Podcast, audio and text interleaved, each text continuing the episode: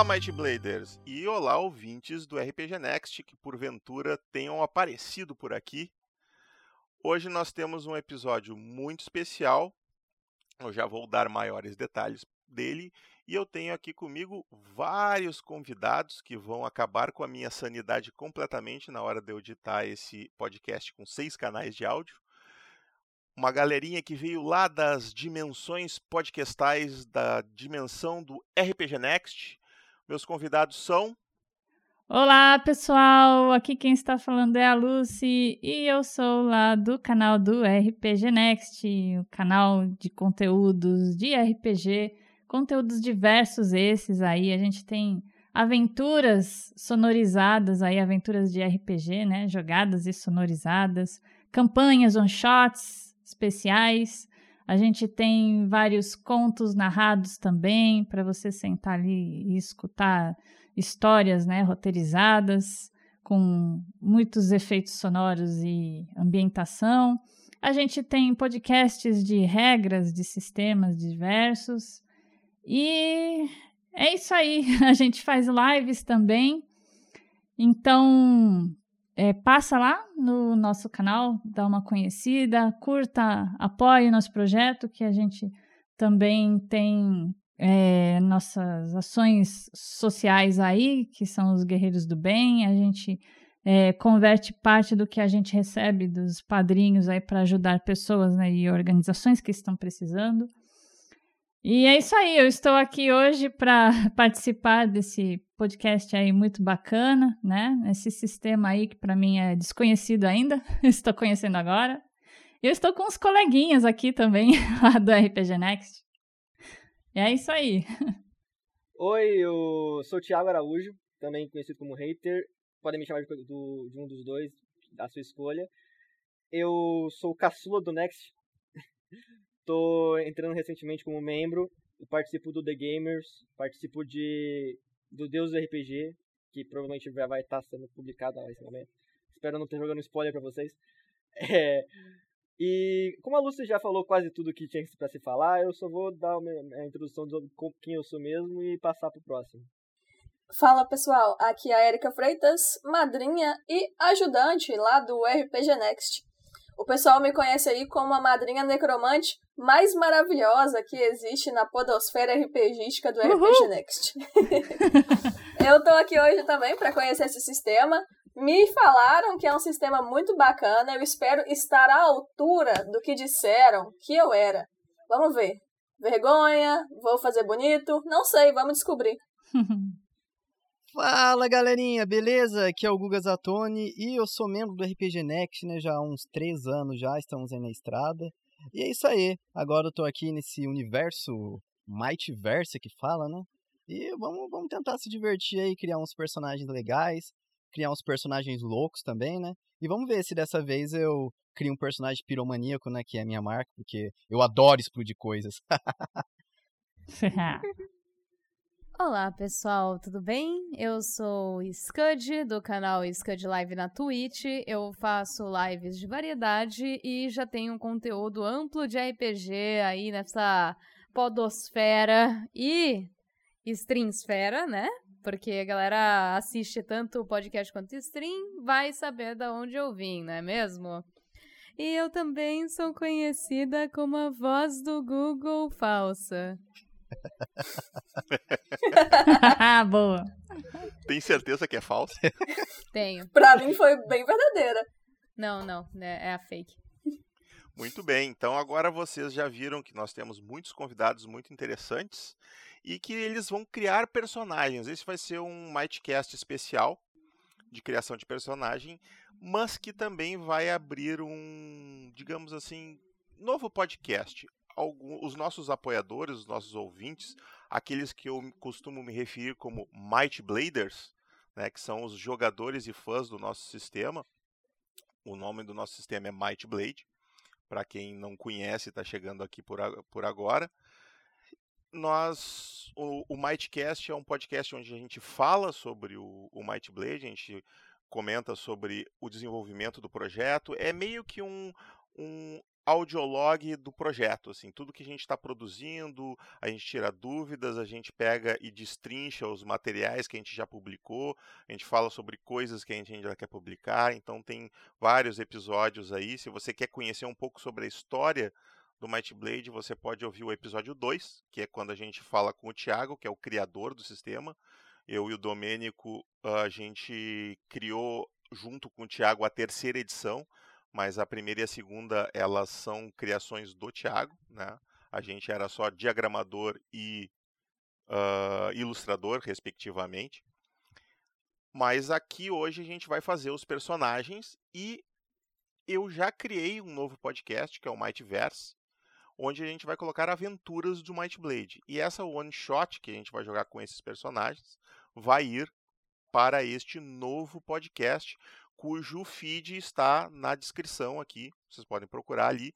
Se o, o podcast não aparecer na, no seu agregador, vai lá no site, pega o feed e mostra para o teu agregador que existe esse fantástico novo podcast para ele puxar. Uh, então nós vamos construir os personagens e depois nós vamos jogar. Não vai, o jogo não vai ser hoje. Esse episódio ele vai para o Mightcast normal, tá? Como exemplo de criação de personagem. E o próximo episódio que a gente for gravar com os nossos convidados aqui vai ser uma one shot para jogar com esses personagens aqui. Certo? Então, nós vamos, eu vou estar usando o Roll20 para mostrar algumas coisas para os nossos uh, convidados, né, para eles fazerem os personagens. Vocês podem acompanhar todos os materiais que eles vão usar, eles estão absolutamente gratuitos e disponíveis no nosso site, coisinhaverde.com.br barra Mightblade. Na seção de downloads você tem ali todos os, os nossos arquivos, mapas, ah, os, os, livros que a gente tem disponíveis, é tudo de graça na internet. Se você quiser adquirir algum, tem a lojinha da Coisinha Verde, você pode comprar também tá? Mas se você quiser acompanhar, já vai baixando lá o livro básico, o guia do herói, o guia de Tebrim, o tomo das muitas línguas, nós vamos usar todos eles, né? Eu já destrinchei os materiais para os jogadores aqui ficarem terem acesso mais fácil. Mas então tá. Pessoal, vocês já estão no, no Roll20? Todo mundo? Sim, sim, sim, senhor. É mesmo? Eu estou vendo quatro só aqui. Um, eu espero não ter caído. Não, eu aqui, parei na porta. Eu sempre paro na ah, porta. Tá aqui, tá aqui. Apareceu agora, Luciana. então tá. Muito bem, vocês estão aí na, pá na página que tem todas as raças, tá? Não se preocupem muito com o texto desses cards, porque ele não está muito visível, mas todo esse texto está lá no material que eu passei para vocês pelo Drive, tá? É, aqui é mais para vocês terem um visual das raças tá? E eu separei elas aqui em comuns, incomuns e raras, ok? Mas antes da gente chegar aqui, eu queria dar um ampassant no sistema, que é para vocês terem mais domínio do que, que vocês estão escolhendo, tá? O, o Might Blade é um sistema que eu costumo me referir como um sistema modular. Essa modularidade dele é o que torna ele muito fácil de ser entendido a regra básica do Might Blade é: tu vai fazer uma ação e para fazer essa ação tu tem uma dificuldade. Dif... Para conseguir sucesso na ação, tu vai testar o atributo mais apropriado mais o resultado que tu tirar em dois dados. Então tu rola dois dados e soma o atributo que o mestre indicou para o teu teste. São quatro atributos: força, agilidade, inteligência e vontade. E se tu, a soma dessas duas coisas der igual ou maior que a dificuldade, tu conseguiu fazer. Isso é a base do sistema, ok? As regras do sistema, elas são divididas em habilidades. As raças e as classes possuem listas de habilidades. Tanto a raça quanto a classe possuem uma habilidade automática e possuem uma lista de habilidades a mais. A raça possu... Todas as raças possuem sete habilidades extras e as classes possuem uma lista de mais ou menos 30 habilidades entre habilidades normais e avançadas. No primeiro nível, você só tem acesso às habilidades normais. E quando vocês forem escolher, vocês têm três habilidades a mais, além dessas duas automáticas, para escolher. E aí vocês podem escolher tanto na raça, quanto na classe, quanto na lista de habilidades gerais, que são habilidades que todos os personagens têm acesso. Tá? Esses arquivos estão todos lá na, na pasta para vocês olharem. Então, as, as habilidades elas são divididas em três uh, tipos. Elas podem ser ações, reações ou suporte. As ações, obviamente, são habilidades que tu precisa poder fazer uma ação para executar. Elas consomem uma ação. Durante o teu turno, tu pode fazer uma ação normal, uma ação padrão, e uma ação de movimento, ou duas ações de movimento. Tá? Então, tu tem a, a, as habilidades de ação vão consumir uma ação. Então, se por um acaso tu, tu, já tiver feito uma ação, tu não pode fazer outra ação. Então, todas as habilidades de ação, tu só pode fazer uma por turno. As habilidades de reação, elas, elas acontecem no, teu, no turno dos outros, e elas normalmente são uma resposta a algo que aconteceu. É, elas têm um gatilho. Então, se tu é atacado por alguém, tu pode usar essa habilidade para te defender daquele tipo de ataque, por exemplo. E as habilidades de suporte, elas são sempre ativas, elas são um efeito permanente no personagem. Algo que ele aprendeu a fazer, ou algo que é constante. Uh, as categorias, elas têm mais a ver com o que as habilidades fazem tá? e a natureza delas. As características normalmente representam uh, questões físicas, normalmente relacionadas a raças, como por exemplo chifres, um jeito, um formato de corpo, uh, escamas, uh, asas e coisas do gênero. São, são características permanentes, no, elas quase sempre são suporte e elas têm esse, esse, normalmente aparecem nas raças, né? Com, as raças normalmente têm habilidades do tipo característica e algumas habilidades que são culturais, vamos dizer assim. Então, quando tu faz um personagem, por exemplo, que é de uma raça, mas é órfão e cresceu em outra, criado por membros de outra raça, tu normalmente não tem acesso às habilidades culturais, tu vai ter acesso às habilidades culturais da raça que te criou e vai ter só, mas vai ter acesso às características raciais que são biológicas, vamos dizer assim. As habilidades do tipo magia, elas são uma, um, todas as magias também são habilidades no sistema. E, mas os conjuradores não têm só magias como habilidades. Uh, por exemplo, detectar magia não é uma magia. Né? as magias elas são habilidades muito específicas que todas elas têm uma, um descritivo que é dificuldade e todas elas uh, têm custo em mana e tudo mais. E as magias, quando tu consegue fazer elas, elas acontecem. Então, se tu consegue fazer uma bola de fogo, tu também acertou essa bola de fogo. Então tu não tem um teste para ver se tu acerta a magia. Se tu conjurou ela, tu, tu acertou. Fazer uma bola de fogo é acertar ela no alvo. Então, os, normalmente os conjuradores são extremamente eficientes contra os personagens combatentes, que costumam ter defesas muito altas, que cria uma dificuldade muito alta para acertar eles. Então, as magias, se tu por acaso não consegue fazer elas, tu não gasta mana. Tu só gasta mana se tu consegue fazer. As habilidades que são uh, chamadas de técnicas, tem várias habilidades do guerreiro, por exemplo, que são ataques especial, especializados, que consomem mana também para fazer. Por exemplo, golpe devastador, que dobra o teu dano.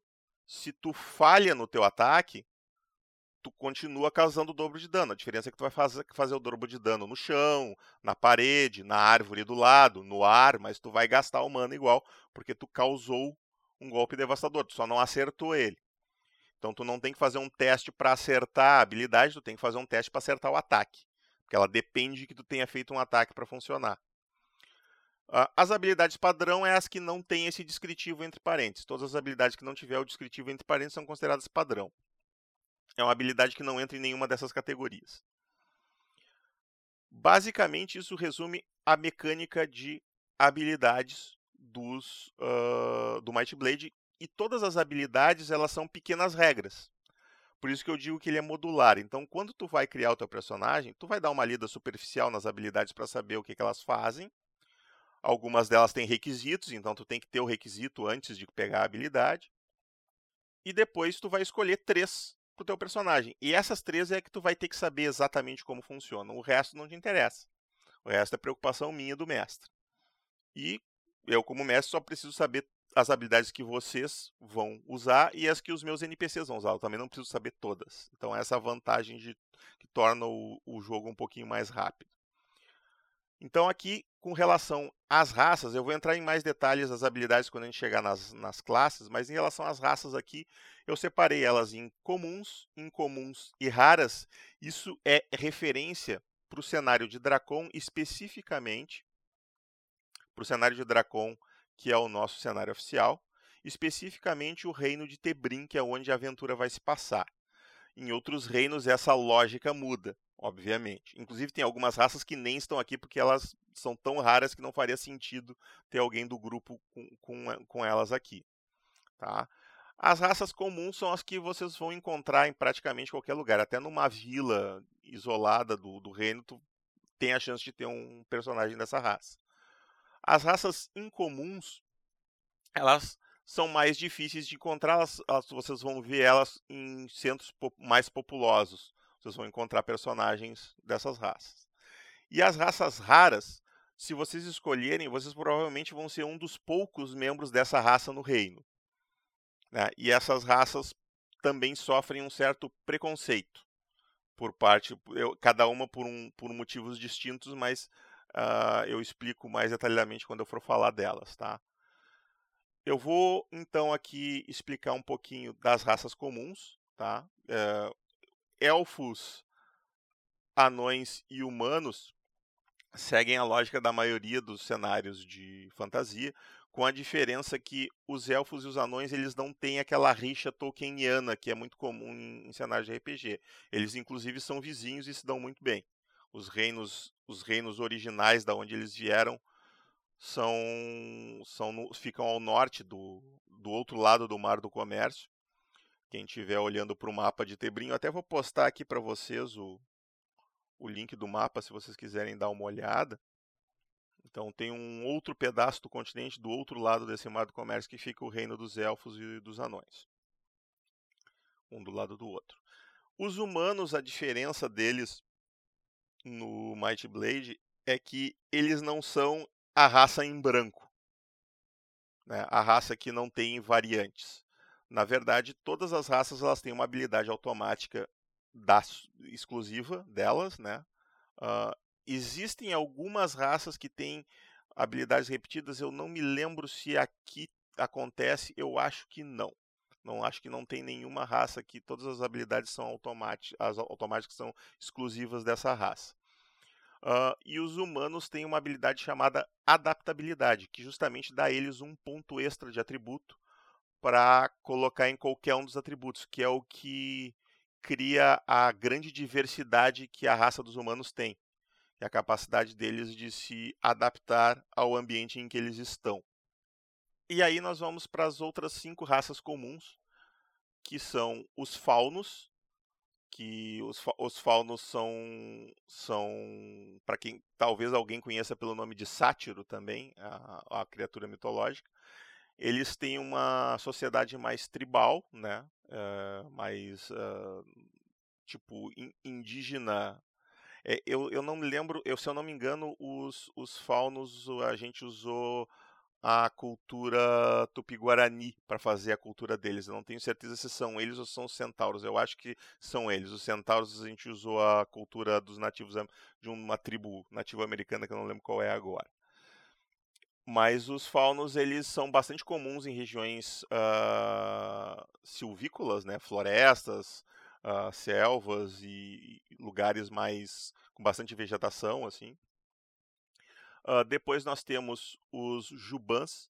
Os jubans eles são nativos de um outro continente, mas eles já vieram há muito tempo para esse.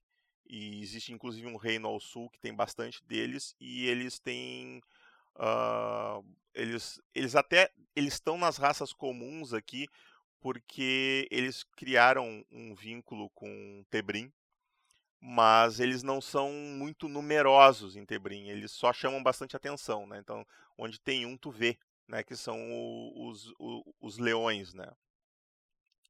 Uh, depois nós temos os Tylocks, que são o povo raposa, né, que é as raposas, nossas raposas humanoides. Uh, eles têm um, eles têm uma sociedade muito vinculada no reino esse ao sul, muito vinculada às, às do Jubans, eles estão no mesmo reino e eles meio que têm uma simbiose entre o, eh, com os Jubans, assim, enquanto os Jubans são os guerreiros, eles são os batedores, assim. E eles aqui em Tebrim eles tendem a estar tá tanto em regiões florestais como caçadores e patrulheiros, quanto em regiões urbanas como uh, ladinos, vamos dizer assim, né? Porque eles são bastante furtivos e tudo mais. E os Aesiris, que são os nossos vikings, toda a cultura Aesir é baseada nos vikings. Eles são humanoides bastante altos, com uma média de 2 metros de altura, com a pele branca como a neve. Uh, e eles têm, como é que eu vou dizer, eles são os nossos navegadores, né? Eles, eles são desbravadores, eles são os caras que fazem o comércio marítimo funcionar em, em Tebrim. Eles não são como os vikings originais que saqueiam e tem toda essa questão. Eles têm uma sinergia mais uh, menos hostil, vamos dizer assim, com, com o reino. Eles são eles vivem no, num reino gelado que fica bem ao norte, passando a Terra dos Elfos e, e, basicamente isso, eles têm uma cultura uma cultura baseada em clãs e toda aquela, aquela coisa bem da sociedade nórdica, né? E por fim nós temos as nossas fadinhas, que são os faentes. Embora eu tenha falado fadinhas, eles não são fadinhas, são fadões. Eles têm mais ou menos a, a altura de um halfling, assim, se a gente fosse comparar com uma raça que todo mundo conhece. O, o, eles, só que eles têm asas insetoides e eles têm anteninhas. Uh, eles têm uma afinidade com os insetos e tal, assim, tem, tem algumas habilidades que são relacionadas com eles, eles também têm algumas habilidades mágicas. Eles são considerados uh, feéricos, né? Eles são, como os elfos, eles têm alguma relação com, com a cultura das fadas que não existem mais no, no, no nosso mundo de Dracon. Essas seriam as raças comuns. Alguém tem alguma pergunta sobre as raças comuns?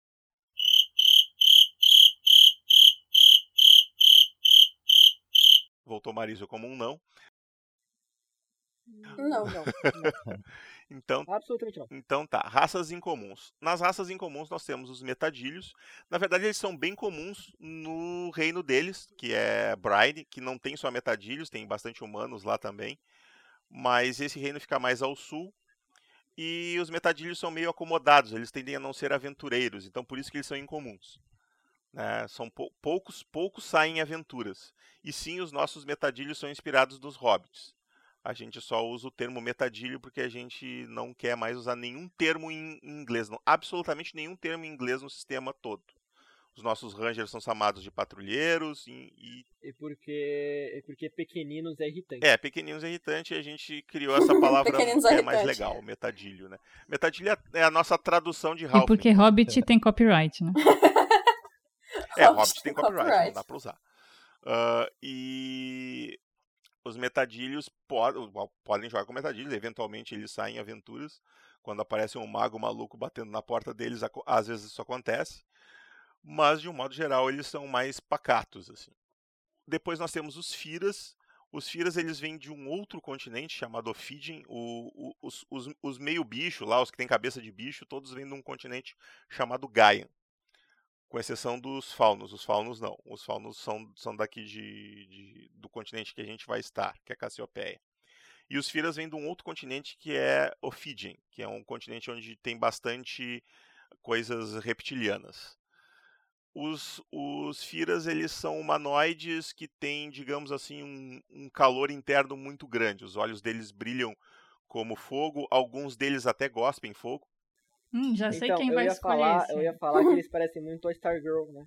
Do, é, de um, certo, de um certo ponto de vista, assim, eles têm, tendem a ter uma pele, eles são mouros, assim, né? Eles têm uma cultura que é uma mistura do, do árabe com, o, com, os, com os maias, assim, os templos deles são parecidos com os templos maias, assim. Eles têm uma sociedade meio uh, oriental do ponto de vista árabe, assim, eles costumam ficar em regiões desérticas e coisas assim. Inclusive eles ficam numa região desértica desse continente, os que vieram para cá. Uh, depois nós temos os Levant, os Levant ou Leven, se vocês quiserem pronunciar certo, eu sempre chamei de Levante, eu não consigo chamar, chamar certo. Eles são os nossos alados, nosso povo alado. Né? Eles têm uma cultura uh, mais contemplativa, vamos dizer assim. Eles vivem em cidades que é, são bastante difíceis de serem vi visitadas e, e, e, outras raças não conseguem morar lá porque eles costumam fazer plataformas em, em montanhas, em cordilheiras, e aí eles não têm escadas que vão de uma plataforma para outra. Então o cara vai de um lugar para outro, o cara tem que escalar durante várias horas. Então é meio complicado para uma raça não alada conviver nas cidades deles mas eles são eles eles como voam e podem ir para qualquer lugar e eles têm uma cultura muito livre e de, de, muito de viajar e conhecer outros lugares eles podem ser encontrados eventualmente nas cidades inclusive algumas cidades às vezes acertam um ou outro porque não conhecem né e eles vêm voando assim e aí ah o que é aquilo e atiram né primeiro antes de perguntar então eles costumam quando estão chegando em cidades grandes descer e chegar a pé para não causar problemas Uh, e aí nós temos os Hamelins e os Marrocos. Os Marrocos, eles são o nosso povo de povo pedra, né? Eles são eles têm uma pele de pedra, eles são parecem monolitos de pedra ambulantes, humanoides. Só que é importante ressaltar que essa pele de pedra ela é só por fora, por dentro eles são orgânicos, eles têm órgãos e eles sangram, tá? A diferença é que os marroques eles têm uma biologia bem diferente de todas as outras raças. Eles não são, eles são muito mais próximos de um de um a estrutura biológica deles é muito mais próxima de uma planta do que de uma de um animal, vamos dizer assim. Eles surgem em, em determinadas regiões montanhosas que para eles são consideradas sagradas e normalmente nesses mesmos lugares é quando eles começam a, a, a sentir que eles precisam descansar, eles vão para esses lugares. E com o tempo eles param de se mexer. A, a, essa pele de pedra deles cresce com o tempo e vai ficando cada vez mais espessa e com o tempo eles não conseguem mais se mover e com o tempo por dentro eles também vão petrificando.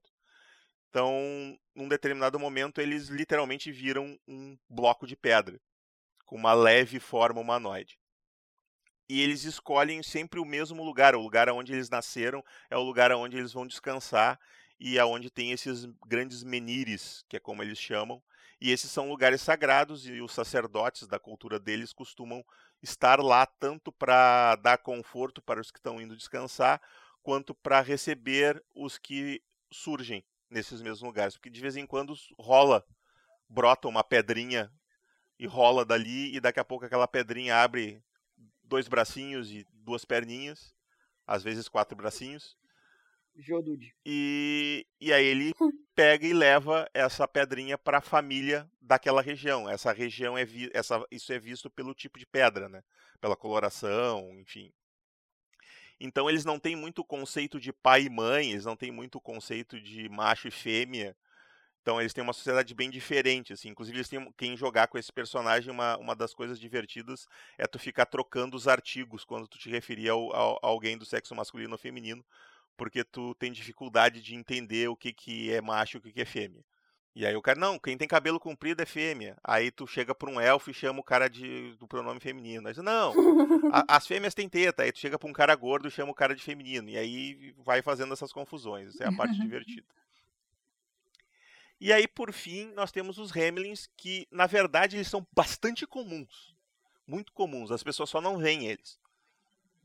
Porque eles costumam viver nos, nos esgotos das grandes cidades, em, em, na periferia, em favelões, assim, eles como eles são absolutamente imunes a qualquer tipo de doença, eles não têm nenhum problema em comer lixo e viver no lixo. E como eles como sociedade eles não têm muita força nem muita vontade, eles têm os dois em dois, eles não estão muito afim de arranjar briga. E se alguém enxota eles de um lugar, eles simplesmente vão para outro lugar. Não, não tem muito problema para eles assim. Então eles não são muito comuns, eles têm essa alcunha de serem vetores de doença, e alguns realmente são. Aliás, alguns não, né? Todos eles, é a habilidade automática da, da raça. Sai daqui, Eles são Thiago. pestilentos. Se eles mordem alguém, eles têm uma boa chance dessa pessoa pegar alguma doença. Ah, basicamente, o, a ferida infecciona. Eventualmente, algum deles pode resolver querer mudar esse ponto de vista ou reforçar esse ponto de vista. Resta nós sabermos quem que o Thiago vai resolver fazer, né, Thiago? Eu já sei que é o que tu vai jogar. E as nossas últimas três raças.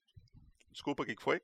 Não, eu imitei o- um personagem de um jogo que ele fala, eu estava escondido. É, É, bem- vai ser bem O personagem do Thiago vai ter um lugar na carroça apenas pra ele. Não vai se misturar com a gente, não. Vai ficar É, e- e, esse lugar chama-se o lado de fora. Ou em cima, se a carroça tiver cobertura. Exatamente. Pode ser. Então, eu vou Pode dizer um ser. negócio. o pre- O banheiro público que eu usar não vai ser mais público, entendeu? Banheiro público. Muito romano, tá, tá muito, tá muito avançada a sua sociedade que tu tá imaginando. Fih, ali Ah. realmente não existe. A A força, fossa pública. a fossa. E as últimas três raças, as últimas três raças são as raças raras que eu coloquei, porque elas são realmente raras aqui por motivos específicos.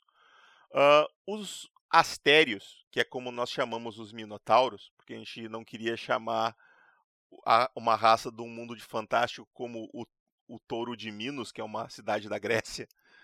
Ah, então a gente resolveu escolher o nome do minotauro de Minos, que é Astério, que é, é menos comum das pessoas conhecerem. Os nossos, os, os astérios, eles, eles vieram de Ophidien, trazidos para cá. Ah, alguns deles vieram com os Firas, outros ah, foram. Aliás, desculpe, eles, eles vêm. Não, eles não vêm de Ophidien, nada, eles vêm de, de Gaian e eles vieram com um êxodo que teve lá muito tempo atrás. Depois eu vou entrar em detalhes. Mas eles vieram para esse continente e eles vivem no Reino do Sul mas alguns deles en- ingressaram no- nas fileiras do exército de Arcânia, que é o reino vizinho que fica imediatamente ao norte do mapa que vocês estão vendo. Não, não, não, não, não, não, não, não. Arcânia fica ao sul de Tebrim, não ao norte. Olha o mapa boca aberta. Coisa feia o, o autor do cenário e do sistema errando essas coisas. Não pode. Ah, e esse reino é um reino inimigo de Tebrim. Eles têm um- uma. Porque eles são um reino mais expansionista, eles são escravagistas, eles são fascistas, ou pelo menos é assim que Tebrim vê eles, né? Esse é o ponto de vista de vocês, vamos dizer assim. Então, os astérios, eles não. não eles, muitos deles estão lá lutando ao, nos exércitos como escravos, né? mas eles não são vistos com bons olhos por esse motivo. Porém, alguns deles foram libertados e passaram a integrar a sociedade tebriniana.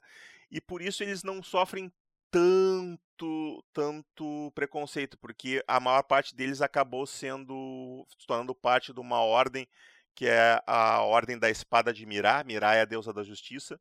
É uma ordem basicamente de paladinos e sacerdotes que que vão por esse lado, e essa ordem é meio que responsável por toda a parte jurídica do reino, né?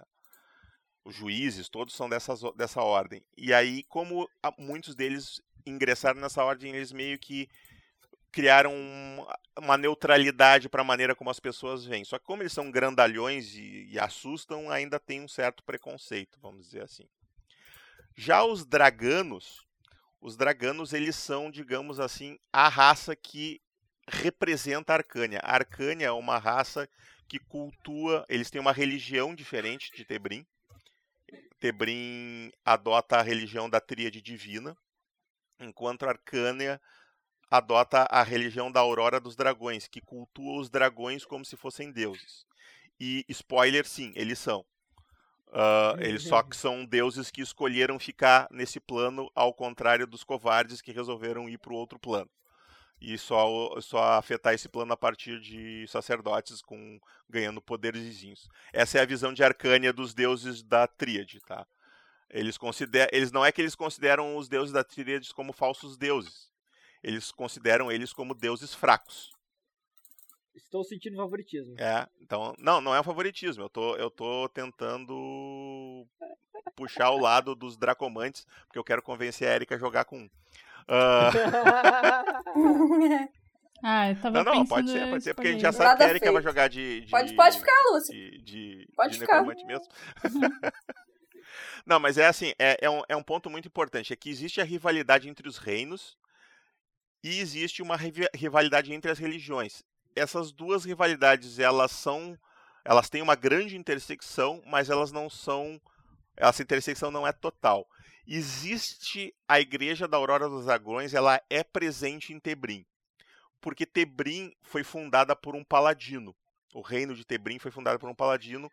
E como a, a ordem de, de paladinos da Espada Admirada, Deus da Justiça, é que controla a justiça, as regras de Tebrim tendem a ser bastante democráticas, apesar de ser um, uma, uma monarquia. Então eles não impedem que a, a Aurora dos Dragões seja cultuada, até para assim, ficar como é que a gente vai brigar com os caras para os caras estarem se a gente está pregando liberdade de expressão aqui, né? Então não dá. Uh, eles só não permitem mesmo é cultistas, né? Cultistas cultuam criaturas infernais e aí, aí não pode, aí também já é forçar a barra.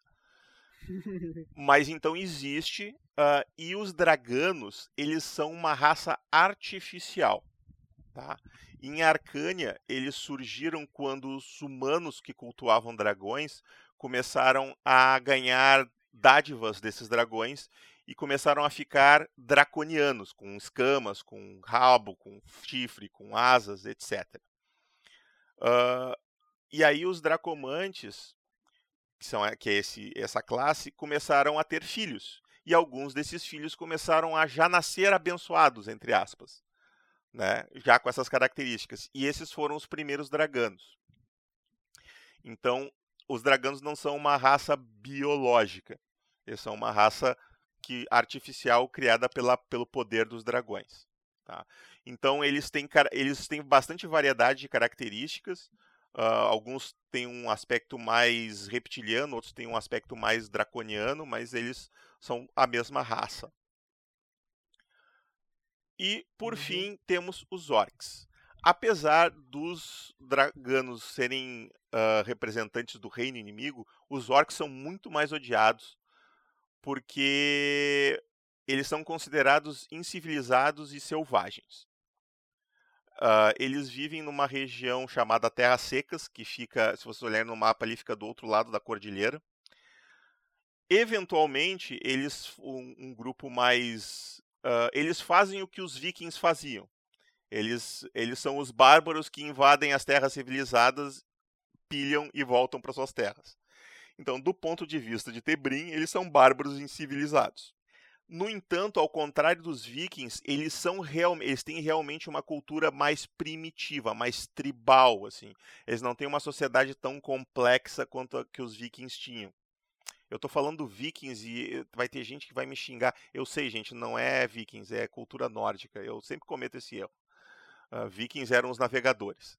Uh, mas enfim, o, os orcs eles eles são bastante hostis, eles têm toda uma cultura super rica, super, super interessante, que Tebrim tá cagando e se eles aparecerem, eles morrem.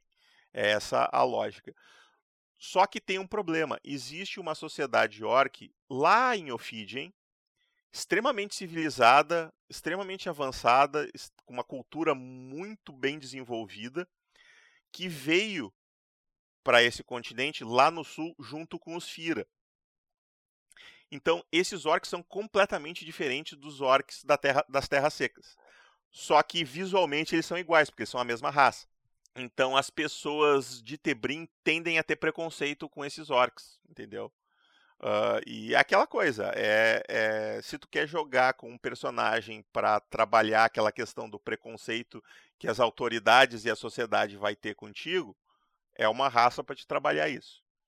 Ela tá, ela tá aí para cumprir esse papel, na verdade. Então isso encerra as raças, gente. Então agora sim eu quero que vocês escolham os personagens. Escolham as suas raças. Eu, Na eu verdade, não você- quero raças repetidas, eu quero cada um de uma raça. Na verdade, você quer que as outras pessoas escolham raça. É, sim, sim, tu já escolheu. Uhum. Tá, essa raça aqui, os Hamelins já tá Como- fora. Como o Thiago escolheu. Como o Thiago escolheu o Hamelin, e eu acredito que o humano seja a melhor raça pra ser necromante, além dos Hamelins, Sim, eu vou sim. ficar com o humano. Humana, humana é, uma, é uma ótima raça porque tu pode colocar o teu bônus no, na inteligência. Tu vai ver que nenhuma raça tem inteligência 4. E a inteligência é o atributo que tu, tu usa para A inteligência ou vontade, né? Tu usa para conjurar magias. A gente, inclusive, está estudando colocar inteligência para ser a, a habilidade que tu aprende magia e vontade a habilidade que tu conjura. A gente ainda não definiu, então por enquanto vai as duas, as duas servem para a mesma coisa. Eu, se eu não me engano, tu tem os jubans que eles podem conjurar magias por vontade, então tu poderia fazer ah, um Juban necromante, tu ia ser um necromante de força 4. Que é inter... não é uma coisa que, que não, não seja de se pensar. O problema é, Porque normalmente o necromante é conhecido como É, classe é, papel, o, né? o, o, interessa... o, o ruim é que a, a inteligência é 3, então na hora de alguns testes de identificar magia e de aprender, realmente esses testes são só com inteligência. É só o conjurar que tu pode fazer com vontade também. Mas vale a pena pra um Death Knight, né? Por exemplo. É, pode ser. Inclu- Inclusive, é, esse caminho vai existir no futuro, talvez ela, ela se interessa se a gente fizer a campanha. Ela não se chama Death Knight, Oh. obviamente. Que pena.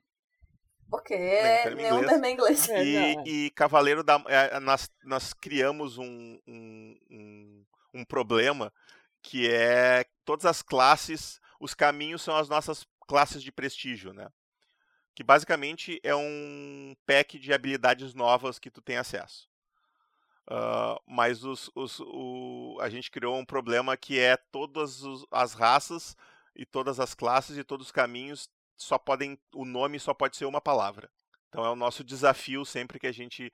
O, o, o caçador de recompensas foi o mais difícil. Da gente pensar o caminho do caçador de recompensas que a gente chamou de chacal. Posso sugerir uma pro, pra esse Death Knight da vida? Ele, ele, ele já tem, mas pode sugerir. Já tem? Ossuário. É, a gente tem. Eu não me lembro agora como é que é o nome do, do, do Death Knight. Eu até nem sei se ele tá no guia do vilão. Se, o, se a gente não vai. Não, te- não excluiu por causa de- de- do tamanho que o livro tá imenso. Mas, inclusive, o, o Guia do Vilão vai sair em março e eu já liberei alguns materiais do Guia do Vilão aqui para vocês. Como, por exemplo, a raça dos Gremlins. A gente chama de guia, de guia do e a classe dos necromantes, obviamente. A gente chama de guia do vilão e guia do herói porque a gente não gosta dos termos guia do jogador e guia do mestre, porque a gente sabe que os dois vão usar os dois. Então é só para dar o foco. Vai ter heróis que vão usar coisas do guia do vilão, vai ter vilão que vai usar coisas do guia do herói, mas não tem problema, é só o foco. Seria, seria muito legal que fosse um grupo de heróis, tá, Érica? Só pra, só pra dizer, não tenho nada contra necromantes, desde que eles ah, façam a necromancia. Inclusive, o- os necromantes têm um papel muito importante no cenário, que é eles, com, com exceção dos xamãs, eles são a única classe que mexe com espíritos, sendo que os xamãs eles não mexem com espíritos, eles conversam com eles. E só. Então, se tu não consegue resolver no papo, o xamã já não, já não resolve. Né? O, o necromante é o único cara que realmente pode chegar numa casa assombrada e dar descanso para aqueles espíritos, por exemplo. Então, é possível fazer um necromante que tenha uma função importante e que seja visto como um cara legal que está ajudando, entendeu? Ah, Mas os meus o problema são é que tem o pessoal que faz, que vira vilão e levanta exército de mortos-vivos e ataca cidades. E aí tem que chamar a tropa de paladino para caçar eles, destruir todo, destruir todo o exército, matar eles, enfim. E aí esses caras trazem essa má fama para a classe, entendeu? Meus necromantes É são assim, bonzinhos. o- Meus necromantes É. nunca matam ninguém. É, É é assim, só- a, a gente eles, ele- começa eles só se com aquele- aproveitam dos que morreram. Assim, a gente começa com aquele espírito encosto lá com a diplomacia do xamã. Se não resolver, a gente chama Tem uma coisa muito legal que o necromante pode fazer, por exemplo, tipo, se um personagem morre e, e ele. Porque o zumbi ele não tem vontade própria, né? Mas o espectro tem. Então tu pode transformar o- um- um personagem que morreu num espectro, se tu tiver habilidade para isso, obviamente, e depois tu liberta ele. E aí ele fica agindo por vontade própria, ele não fica sob teu controle. Então ele, tu, tu volta a manter o amiguinho do lado do, junto do grupo. Se o amiguinho Amigo quiser, imaginário. né? É, perfeito. Não, não, os espectros podem ficar visíveis. Caralho. Tu não precisa ser um necromante para enxergar eles. É. Ô, mestre, aproveitando então que eu já escolhi a minha, a minha, minha raça, eu só vou falar a habilidade automática dela, porque eu acho que, tá, que na parte de escolha de, escolha de raça é uma, uma boa falar a habilidade automática do que você escolheu. É, eu acho, acho uma boa, pode falar, enquanto o pessoal vai Sim. pensando aí na sua. O- os Hamelins, eles têm uma, como habilidade automática o Pestilento, que é um suporte, né?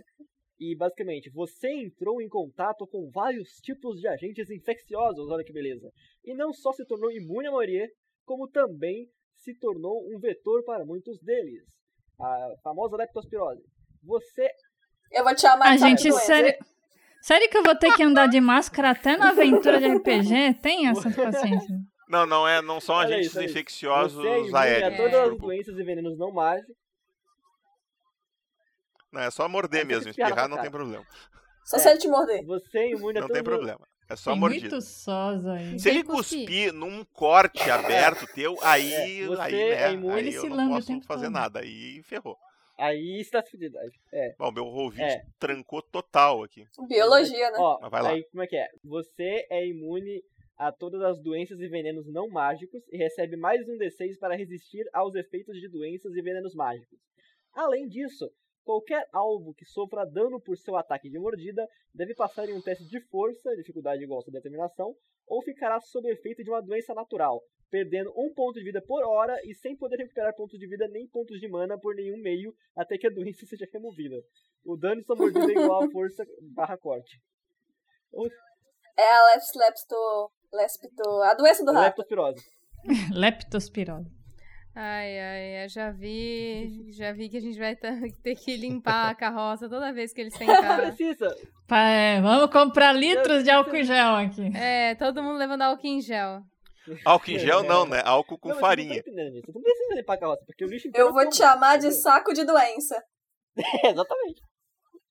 Eu também não, não me acordei É, vocês, vocês, se vocês não derem beijo de língua nele, tá tudo certo. Ah, suave. Nossa, eu vou falar uma coisa agora. Se você aí que está ouvindo começar a chipar esse bicho peçonhento com qualquer um da mesa, pelo amor de Deus, né, criança? Pelo amor de Eu Deus. acho que combina com necromante, hein? Deus é pai. Não chipa, não. Não chipa, não. Ninguém quer. Não, cara, não. Eu tô imaginando Pensa ele nele o como um tweet. hamster. Ai, que, que dozinha. do Eu vou te chamar de. Tô pensando no rato fedorento. Como um esquilinho. Pensa no esquilinho. Que um- Eu também. ele tem um vaporzinho verde em volta Ele é dele? limpinho, ele toma banho, né? Tu toma banho, né? Tome banho, senão a gente vai te lavar. Algumas pessoas, eh, meu Deus do céu. Não, não, os- assim, os, os Hamelins, assim, assim, tá, é descrito que os Hamelins naturais, eles são assim. Só que os aventureiros eles têm o mínimo de decência pra É. tomar banho. É, senão eles não entram na taverna, entendeu? A vigilância sanitária tá de É, olho nele. Tem- Leva na pet shop toda vez que a gente passar na cidade. Ô, ô, Ana, a gente compra kits de, de ducha e de banho e todo dia a gente meta. Ah, eu, eu, eu disse que eu Eu não queria que- raças repetidas, tá? Humano pode ter repetido, tá? Caso mais Lúcia. alguém queira jogar de humano. É, né, a gente deu banho no Cydrak, então já tá na agenda aqui. Coitado, sai, porque eu fiquei com pena dele quando fizeram Maldade, humano. maldade. Eu achei que ele ia perder, a- perder resistência a dano. Ô, ô, mestre, se eu escovar o dente eu perco a habilidade? Por um dia eu acho que sim. Ô, mestre, mestre. Eu não sei, é uma boa pergunta. Talvez por alguns dias tu perca. É, mas eu, eu acho que, que a gente vai ter que levar ele na pet shop toda vez que a gente entrar na cidade. Pega ele pelo, pelo, debaixo do Caraca. sovaquinho e entrega pra pet shop do tipo, então a gente tem esse colega, bota ele em cima da mesa. Todo mundo concorda que o Thiago vai andar numa coleira, né? Merda! Tira essa escova daqui. Faz tosa nele, por favor. E não se esquece do lacinho em cima. Tchau. E, e a voz. Não, e a voz dele vai ser Exatamente essa. Sai daqui. Tira essa escova daqui, caralho. Sabão. Sai daqui. Eu já, eu já comi isso. Isso aí é sabão. É, tem gosto ruim. Eu vou, eu vou criar um exterminador de rato, velho. Faz uma rock. É, ele só dá uma porrada assim. que. Ah, os Marrocos eles podem ter quatro braços, viu? Nossa, eles podem ser tipo Goro. que legal. Dedetização. Sim. Man. São, uma raça que com algumas habilidades tu pode, carre... tu pode atacar o com coisa. duas Claymores. Elas são a minha raça favorita. Cara, criar uma rock com cabeção, tá ligado? Que vai rolando a Eita. cabeça dele, gigante. Não, o, o legal é que o Marroque, tu pode chegar na cidade, parar num escultor e pedir pra ele fazer uma plástica em ti. Aí ele te deixa igual um golem. Dá uma lixadinha, uma polidinha, assim, e os caras pensam que é um golem. verdade, né? Mas a pele cresce de novo? É, com o tempo a- a- as rugosidades e as, as irregularidades vão crescendo, porque o, o marro... essa, essa pedra dele é uma mistura de calcário com quitina, né? In- Inclusive marroques comem carvão, Caraca. comem cálcio, mais coisas, coisas baseadas em pedra, assim, tipo, se tu for comer carne, tu tem que, ela- tu tem que pegar aquele bife bem passado.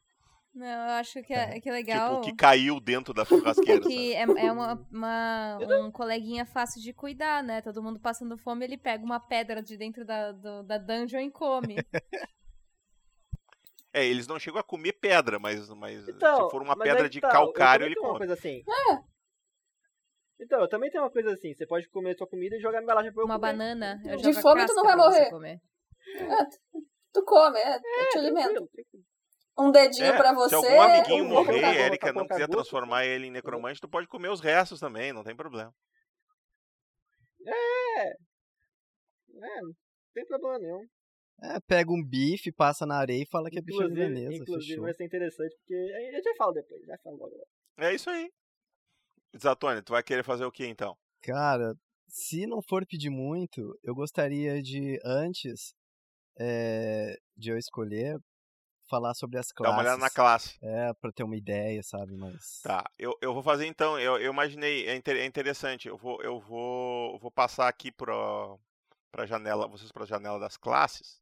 Eu vou falar um pouquinho sobre as classes, aí a gente já pode sentar e conversar bem sobre, sobre isso. Bom, mas pra mim, a passar e também a pra Ana, das se classes, já, eu não tô vendo nada. se já tiverem ideia, suave, pode falar. Eu tenho várias ideias, mas eu vou esperar todo mundo escolher, porque eu vou pular fora de todas as Então, escolhas eu de até todo vou, mundo. vou, vou separar as classes aqui Nossa, eu também tava nesse tipo. esquema aí. Eu tava nesse esquema também de, de pegar uma classe diferente pra balancear. Este cara, este cara é um anjo. É, o, o Guza gosta de fazer isso, ele gosta de pegar a classe que falta pra deixar a party legal. Eu sou o famoso healer. Ah, eu faço isso também. Não é verdade? Ai, ai, Eu ai. costumo jogar, quando eu jogar, eu costumo fazer isso também. Já peguei healer muitas vezes. Então, assim, a gente tem as classes que são os combatentes. A gente tem as classes que são os conjuradores. E nós temos as classes que são os especialistas. Tá? O Might Blade ele funciona numa lógica de pedra, papel e tesoura. O, o combatente é bastante eficiente contra o especialista. O especialista é bastante eficiente contra o conjurador e o conjurador é bastante eficiente contra o combatente. Então, o combatente chega lá com toda a sua armadura, com uma puta de uma dificuldade para ser acertado, e aí o, o, o, o feiticeiro faz uma bola de fogo e explode ele. E não faz diferença quanto de armadura ele tem. Da mesma forma, o ladino chega todo furtivo, só que ataca e bate na armadura. E aí o cara desce o machado em cima do ladino e divide ele no meio. e o, necro, e o feiticeiro tá lá feliz e contente e chega um ladino pelas costas e corta a garganta dele. Então essa é a lógica das, dos três tipos de classe. Então aqui à esquerda vocês têm o espadachim, o guerreiro e o paladino, que são os nossos combatentes. Tá? Eu até vou fazer aqui ó, o, o, o rúnico, ele é uma, é uma classe meio híbrida, tá? Ele é uma mistura, embora eu ele, ele, ele conte como um conjurador, ele é um conjurador, ele é um conjurador mais focado no combate. Ele é equivalente a um War Mage, assim, se vocês quiserem comparar com aquele sistema ruim que eu não gosto. Aí, Lúcio, é o que você queria. É, então, eu já tinha ficado de olho nessa daí. Eu, eu vou falar dos, dos conjuradores, aí eu, quando eu falo dos conjuradores, eu explico melhor ele. Mas então, o espadachim é o combatente leve, né? É o, é o combatente ágil, que, que se esquiva, que não usa armadura, que, que usa mais a esperteza e a agilidade do que a força e a resistência. uh, inclusive, aqui tem um exemplo fantástico de espadachim, que é um espadachim alado, que não faz o menor sentido. né? Porque o cara alado tem que usar arma de distância, mas ok, né? As pessoas queriam um espadachim alado, a gente fez. Na verdade, não. Se você pensar, a gravidade ajuda você não, a fazer ajuda, um fazer um, tu fazer um encontro. Mas, você mas dá assim, aquele ó, mergulho, passa voando se tu no quer cara, usar uma arma de corpo a um cara corpo, no meio. sendo alado, usa uma lança, que aí tu aproveita melhor o teu encontrão. Já faz o espetinho. É, porque é nessa que o grifo perde Mas não tem Geralt. style, não tem o style, não tem style. Uh, e aí aqui, aqui nós temos uma guerreira, né? Eu adoro essa, essa ilustração da guerreira aqui. Eu, eu gosto bastante dela. Uma das minhas ilustrações favoritas. Uh, que é o combatente pesado, é o cara que se especializa em combater com, com muito peso, com uma armadura pesada. Nós temos uma habilidade chamada Guerreira de Aço, Guerreiro de Aço, que faz com que tu possa usar armaduras mais pesadas com menos dificuldade, vamos dizer assim. Uh, e ele é o cara que dá porrada. Né? Vocês vão notar que todos eles têm a mesma habilidade automática, Mestre de Armas 1, que aumenta o teu dano com, com, com armas de corpo e com ataque desarmado. Então, esse dano de mais 3 aí. Ah, importante. Uh, o dano no Might Blade é fixo. Tá? Então, o dano vai ser a tua força mais o, o dano da arma que tu está usando. Então, se tua arma faz 10 de, de, de dano e tu tem força 4, tu vai fazer 14. Com essa habilidade, tu vai fazer 17. Uh, então, por isso que torna eles combatentes. É essa habilidade inicial. O que vai diferenciar... E tu vai notar assim, ó. Todos têm força e agilidade mais um. Tá? Então, tipo assim, se tu não pegar nenhuma habilidade as tuas três habilidades automáticas, tu pegar nas habilidades da classe, nas habilidades gerais, ninguém vai saber se tu é um guerreiro, um paladino ou um espadachim. Inclusive, tu até pode escolher mais para frente se tu, se tu qual deles tu vai ser, porque não, não vai fazer diferença. A tua habilidade automática é a mesma e o teu bônus em atributos é o mesmo. Tá?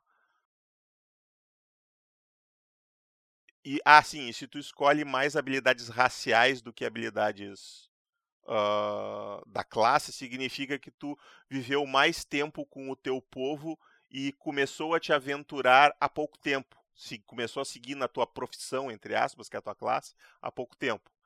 Uh, ao passo que se tu pega mais habilidades da tua classe do que da tua raça, significa que tu saiu de casa muito cedo e já está nessa vida de aventureiro há bastante tempo. Tá, essa, eh, as escolhas das habilidades definem isso. Pode ser interessante vocês pensarem no background do personagem. Eu vou falar primeiro dos especialistas, deixar os conjuradores para o fim, porque é o que tem mais. Os especialistas são aquelas, aquelas classes que são voltadas para uma coisa específica. Eles têm todas as habilidades deles são únicas. Eles têm habilidades diferentes. Então tu tem o ladino, né, que ele tem a habilidade automática gatuno, que permite que ele seja furtivo, que ele saiba como arrombar portas, que ele saiba como bater carteiras, isso que essa habilidade engloba. O xamã, que é aquele guia espírito, que tem a habilidade guia espiritual, né, que é o, é o normalmente aquele sábio selvagem, vamos dizer assim, de, de comunidades mais tribais, mais ligados com a, os planos, né? O nosso xamã que o, o, nosso druida ele é muito focado no druida na, na cultura druida tradicional assim ele é, ele é, o sábio da natureza o xamã é o skinwalker das, da cultura nativo americana que é o cara que se transforma em animais basicamente então ele tem essa relação com, com os espíritos, de, de, se comunicar com os espíritos, de usar os espíritos como guia, mas ele se comunica mais com espíritos que nunca estiveram vivos, vamos dizer assim, com espíritos da natureza, né? com seres espirituais, não com almas penadas, embora ele possa se comunicar com almas penadas também, a conexão dele é mais com esse lado místico, vamos dizer assim. E nós temos o bardo, né, que é um bardo. A uhum. diferença é que o nosso bardo, ele não é um conjurador arcano meia boca misturado com um ladino. Tá? O nosso bardo é um músico. Ele é o único que tem uma habilidade que eu não expliquei lá no começo de propósito, que são as habilidades do tipo música. Tem as habilidades do tipo técnica, que são aquelas habilidades que tu aprende e tal. Tem as habilidades magia, tem as habilidades características e tem as músicas. As músicas são exclusivas do bardo. Tá? As músicas são habilidades que têm efeitos sobrenaturais baseadas na música pode ser só um instrumento, pode normalmente as habilidades do tipo instrumento elas são chamadas de melodia, é melodia disso, melodia daquilo, melodia daquilo outro. E tu tem a, as, essas normalmente têm instrumento e voz. E as canções, desculpe, essas tem que ter o um instrumento. E tem as canções que pode ser só voz, não precisa do instrumento.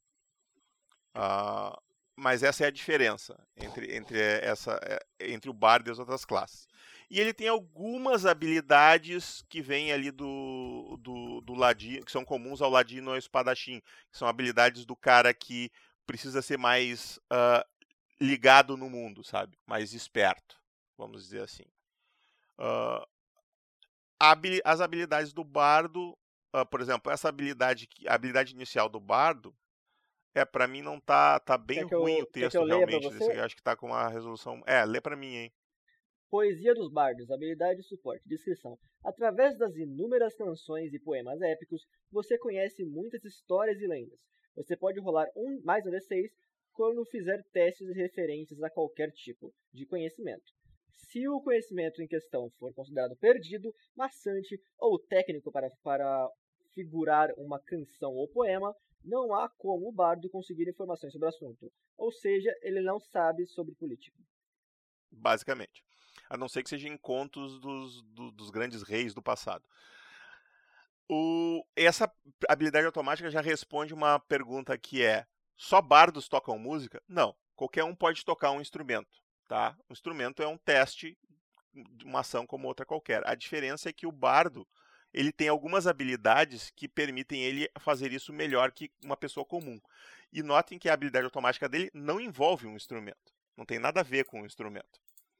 Então, um bardo que só tem a habilidade automática, ele sequer treinou melhor um instrumento que qualquer outra pessoa. Uh, mas sim, existem algumas habilidades que exigem que tu use um instrumento e algumas habilidades que fazem com que tu toque o instrumento melhor que os outros. E o patrulheiro, que é o ranger, né, que a gente chama de patrulheiro, que é um nome muito melhor na minha opinião, uh, que é o nome, inclusive, que traduzem no, no, livro do Tolkien, o Ranger do Aragorn é chamado de patrulheiro em alguns momentos do livro. Ele é o, o arqueiro caçador. Né? Ele tem uma linha mais voltada para o caçador ali, companheiro animal, rastreio, essas coisas, e ele tem as habilidades de arco. E a habilidade automática dele é nisso, é arquearia. A habilidade de arquearia é que faz, ela faz mais ou menos o que a habilidade dos combatentes faz, só que ao invés de ser pro dano, é pro acerto.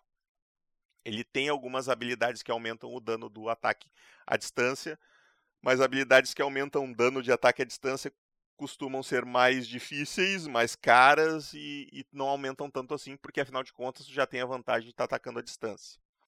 Esses são os especialistas. E aí vamos para os conjuradores.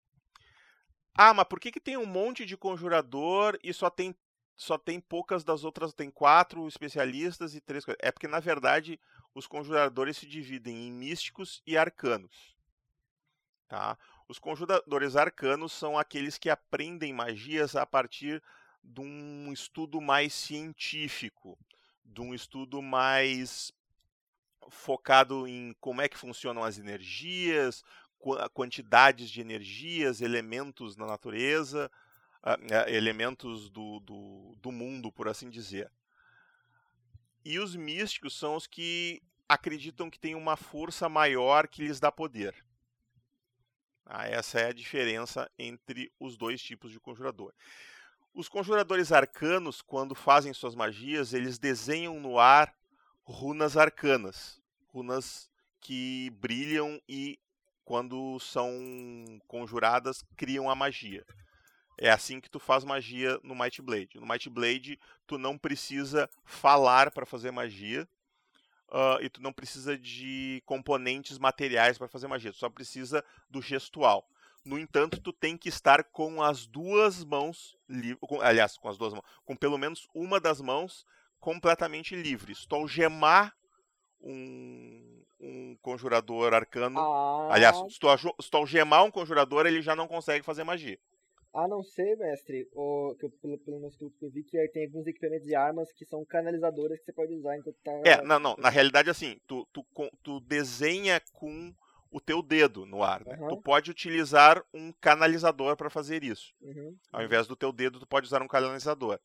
Uh, o canalizador é um equipamento que tu pode comprar. E, essencialmente, ele é um item mágico muito barato. que basicamente ele é sintonizado com a magia. Então, quando tu usa ele, ele alguns dão bônus para te acertar, outros dão bônus no dano que tu causa, se for uma magia de dano, outros dão bônus para te curar alguém, outros diminuem o mana que tu gasta, mas é sempre um pouquinho só, é um bônus de mais um, mais cinco, menos cinco, é um é só um, um flavorzinho assim. Mas, mas tu caso, ainda assim, tem se... que estar tá com as mãos livres para usar. Mas Entendeu? se a pessoa tiver algemada, então mesmo assim ela consegue mexer a munheca ali e mexer os dedos para fazer a Não, mas é isso que eu quero dizer. Ela não. não, não o, o, o gesto não é só um, um gesticular assim de, de, de, mão. Tu tem que mexer o braço inteiro, o corpo inteiro, sabe? Não, tem, tu tem que estar bem livre. É possível, tá? Tu conseguir, se tu tiver algemado com as mãos na frente, o mestre pode dar uma colher de chá e dizer assim: ah, faz um teste inapto aí com, jogando um dado só. Eu posso dar essa colher de chá. Mas normalmente não. Tá? Principalmente se tiver com as mãos amarradas nas costas. Aí, tava, aí ferrou mesmo. Na, no caso, eu tava falando mais do que, tipo, que pelo menos do que eu vi num capítulo de equipamentos, que tem armas com o, a tag canalizador. É, tu, é, tu tem, o, tu tem os canalizadores, mas tu tem que estar tá segurando eles e tu tem que estar tá usando sim, eles. Sim. Então aquela mão que tá usando eles tem que estar tá livre. Sim, sim, aí. É, não vai estar tá livre tu tá segurando o objeto, mas aquele objeto, por exemplo, tu pode ter uma adaga é, é isso que eu tô falando. Com canalizador. Então tu pode atacar com essa adaga e tu pode fazer uma magia com ela. Exatamente. Não tem problema. As duas coisas são ações. Tu não vai poder fazer as duas coisas porque tu só tem uma ação por turno. Mas tu uhum. pode fazer ambas as coisas. Inclusive, o Rúnico é um conjurador que se baseia muito nisso. Ele, a, a, basicamente, as, as habilidades deles dão fazem encantamentos nas armas dele. Ele, basicamente, o Rúnico é um cara que faz encantamentos instantâneos. Ele faz com que uma espada fique pegando fogo, ou fique enregelando as pessoas, ou soltando faísca, é, ou ele faz com que uma arma volte para a mão dele que ele derrubou, alguma coisa assim. Uh, o Rúnico é um, é um, é um. Inclusive, ele pode desativar itens mágicos. ele, ele tem é um Jedi. os poderes dele faz isso. Ele desativa temporariamente e em níveis mais altos ele inclusive pode tornar um desfazer um item mágico. O Thiago acabou de definir minha vestimenta. então, o feiticeiro e o rúnico, eles drenam poder dos planos elementais. Então, eles lidam com as três energias elementais, que é o gelo, o fogo e o relâmpago. Então, vocês vão notar na lista dessas classes conjuradoras, é legal que eu estou fazendo gestos aqui apontando como se vocês estivessem enxergando. Nessas classes conjuradoras, vocês vão notar que existem várias habilidades comuns. Mas vocês também vão notar que essas habilidades comuns, elas não são do tipo magia. Todas essas classes têm detectar magia. Isso é uma técnica. Ou seja, é uma coisa que tu aprende a fazer, tu aprende a perceber a, a, aura mágica, a perturbação na força, ou o que quer que vocês queiram. Inclusive, identificar o tipo de magia que está sendo feita. Que, que, que, ah, eu não sei fazer aquela magia, mas é uma magia que tem esse propósito, porque tu está vendo o cara desenhar a runa e tu, mais ou menos pela lógica, tu identifica isso. Claro que é mais difícil para um arcano identificar uma magia mística e para um místico identificar uma magia arcana, mas ainda assim é possível. E uma coisa muito importante é as habilidades do tipo magia de cada uma dessas classes são totalmente diferentes. Então, todas as magias do feiticeiro tu não vai encontrar em nenhuma nenhum outro conjurador. Todas as magias do necromante tu não vai encontrar em nenhum outro conjurador e por aí vai. E aí que vem o pulo do gato. Um conjurador arcano pode pegar um livro de outro conjurador arcano e tentar ler a magia a partir daquele livro. sem que ele realmente saiba fazer ela, sem ela estar tá escrita na ficha como habilidade. Isso não é. Isso é, é, é um pouco diferente em termos mecânicos, mas é possível. A diferença principal é que tu vai ao invés de ser uma ação, vai ser uma ação de rodada completa. Tu não vai poder te mover, Ou não vai poder fazer seja... mais nada. Tu tem que parar, abrir o livro. Primeiro tu vai ter que achar a magia, né, no livro. Ou seja, mestre, Érica, dois conjuradores arcanos na mesma pare. Hum, Exatamente, vocês podem trocar habilidades. Desde que você não toque em mim e lave as mãos antes de pegar o meu livro. Caraca. Copia de longe. tipo aquele amigo que tá Nossa, colando na prova lá longe. E, e, existem alguns itens que a gente chama de itens de registro.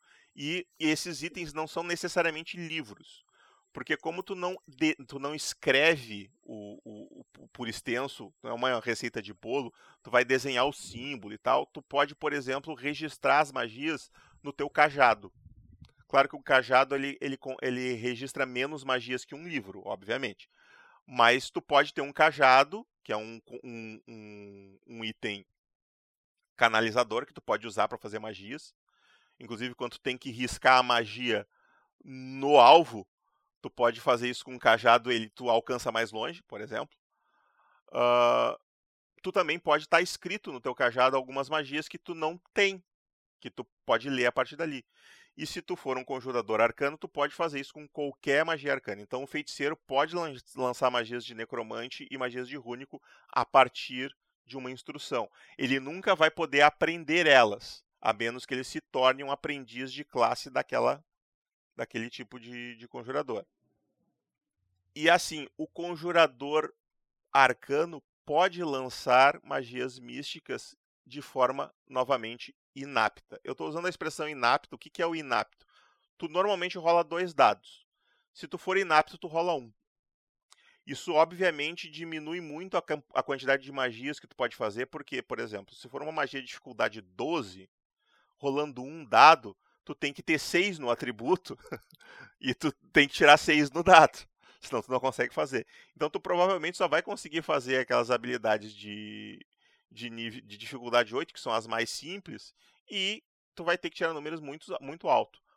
Mas, mas, mas, se tu parar e tu tiver tempo, se não for um combate, tu pode fazer um círculo de invocação, que é basicamente tu para, tu desenha um monte de coisinha no, no chão, tu estuda bem a magia, e isso diminui a dificuldade da magia.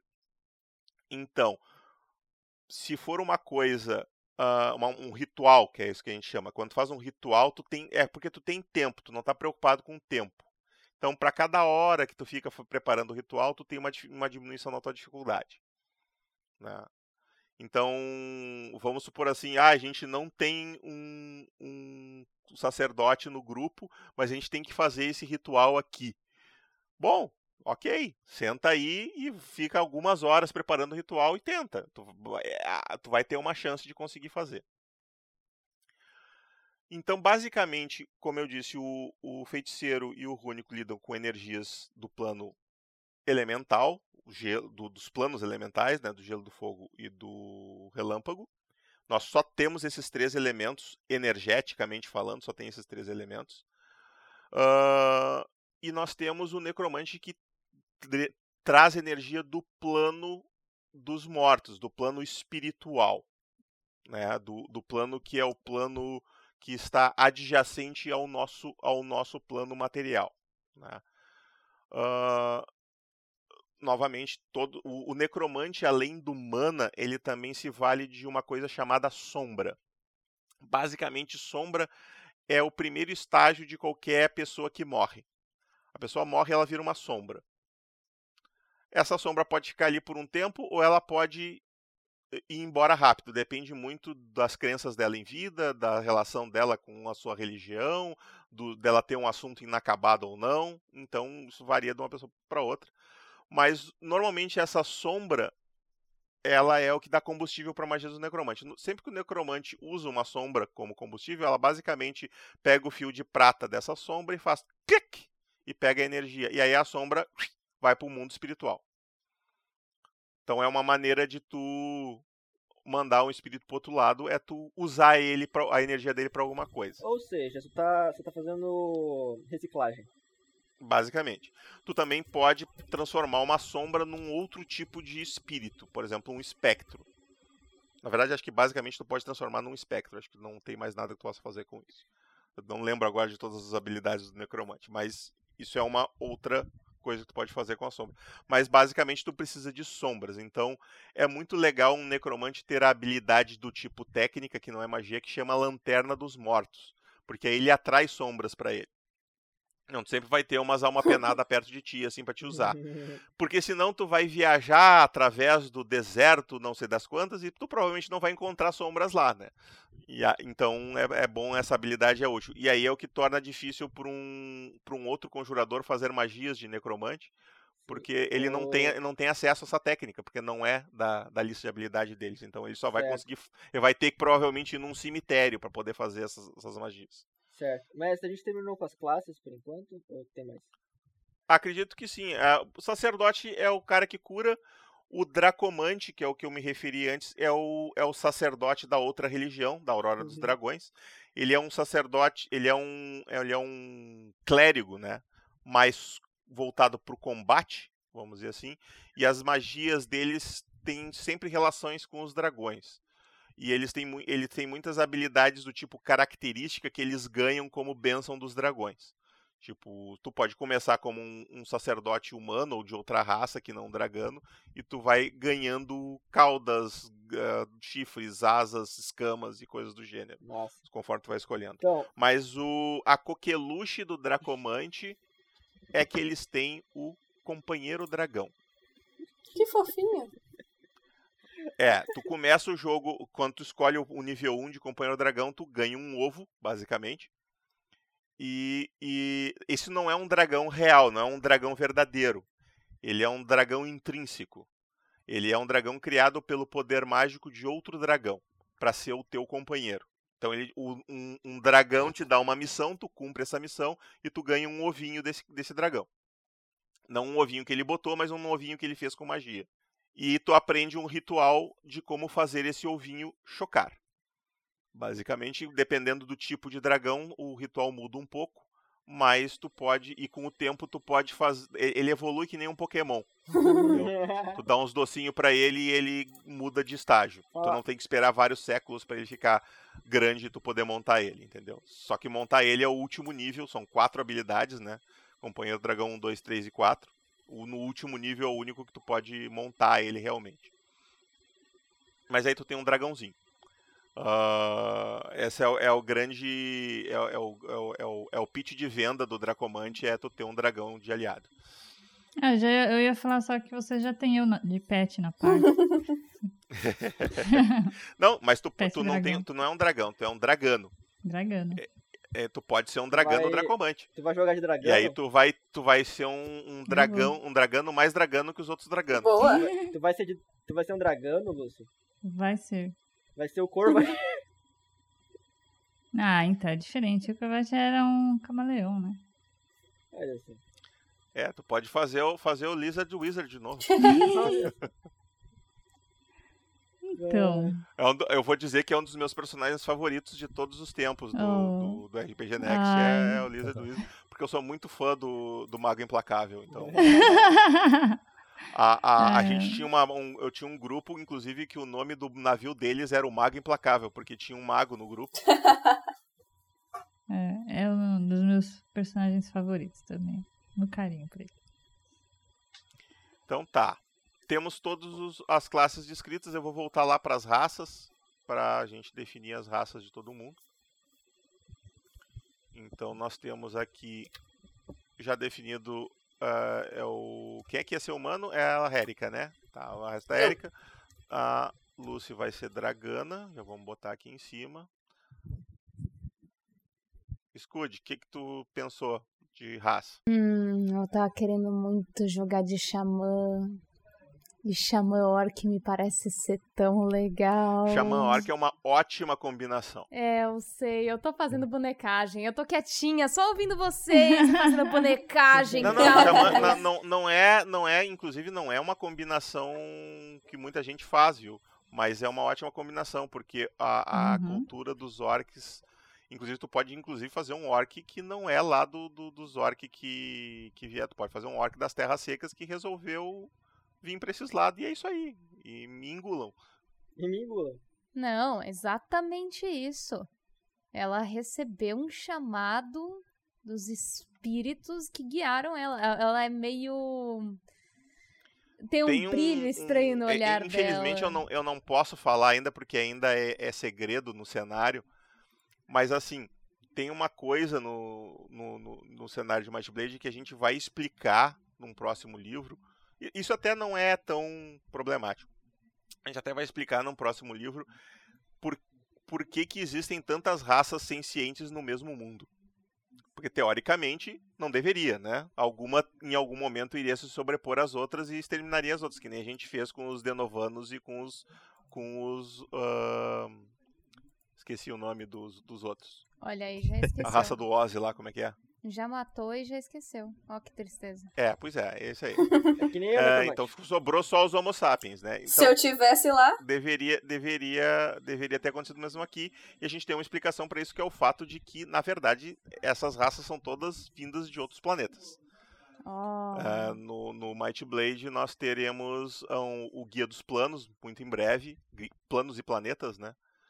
E existem portais que permitem que as pessoas viajem de um planeta para outro. Corta isso aí, editor. A questão. Hã?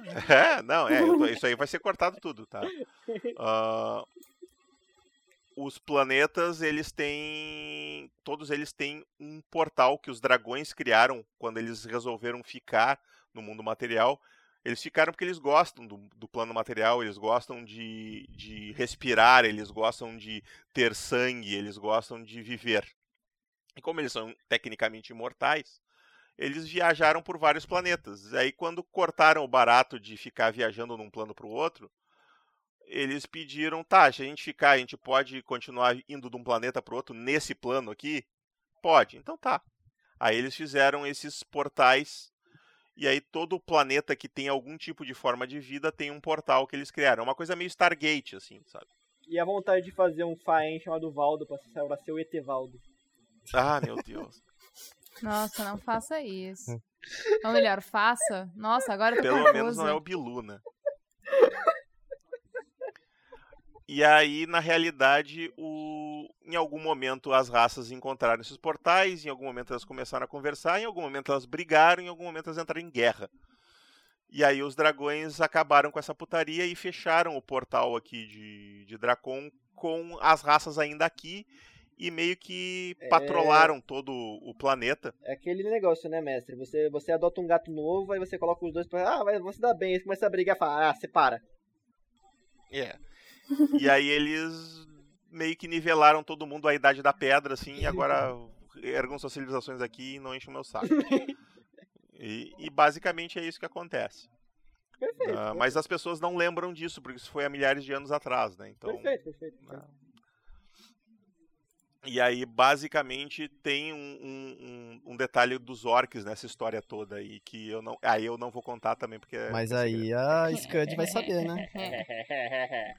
Não, então. Mas é legal, é legal. O Orc, Orc Xamã é legal. É, então, Então, eu tô pensando é- muito é em. É, que eu gosto muito de classe metamorfa e que se comunica com a natureza e etc. Aí você começou a falar do xamã, eu. Eu queria fazer um bardo, mas eu não vou fugir do meu destino. Um Orc Bardo também é muito legal. Não, é que eu.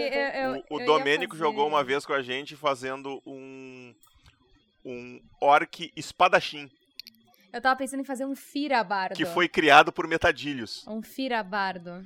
Eu tava pensando em fazer. Ah, o Fira Bardo é legal É, também. então, eu tava pensando em fazer isso. Só que aí você falou do É xamã. um Não. Fira Heavy Metal. Ent- Então, aí o. Qual que vai ser a vibe do meu ratinho? Que ele. Que eu já falei com o Luciano. Ele sempre quis ser um. Ele, ele queria ser um necromante. Né? A, ori- a ideia original dele é ser um necromante. Aí ele foi, foi, ter, foi ter aula com o necromante, só que, o ne- só que era um necromante filho da puta.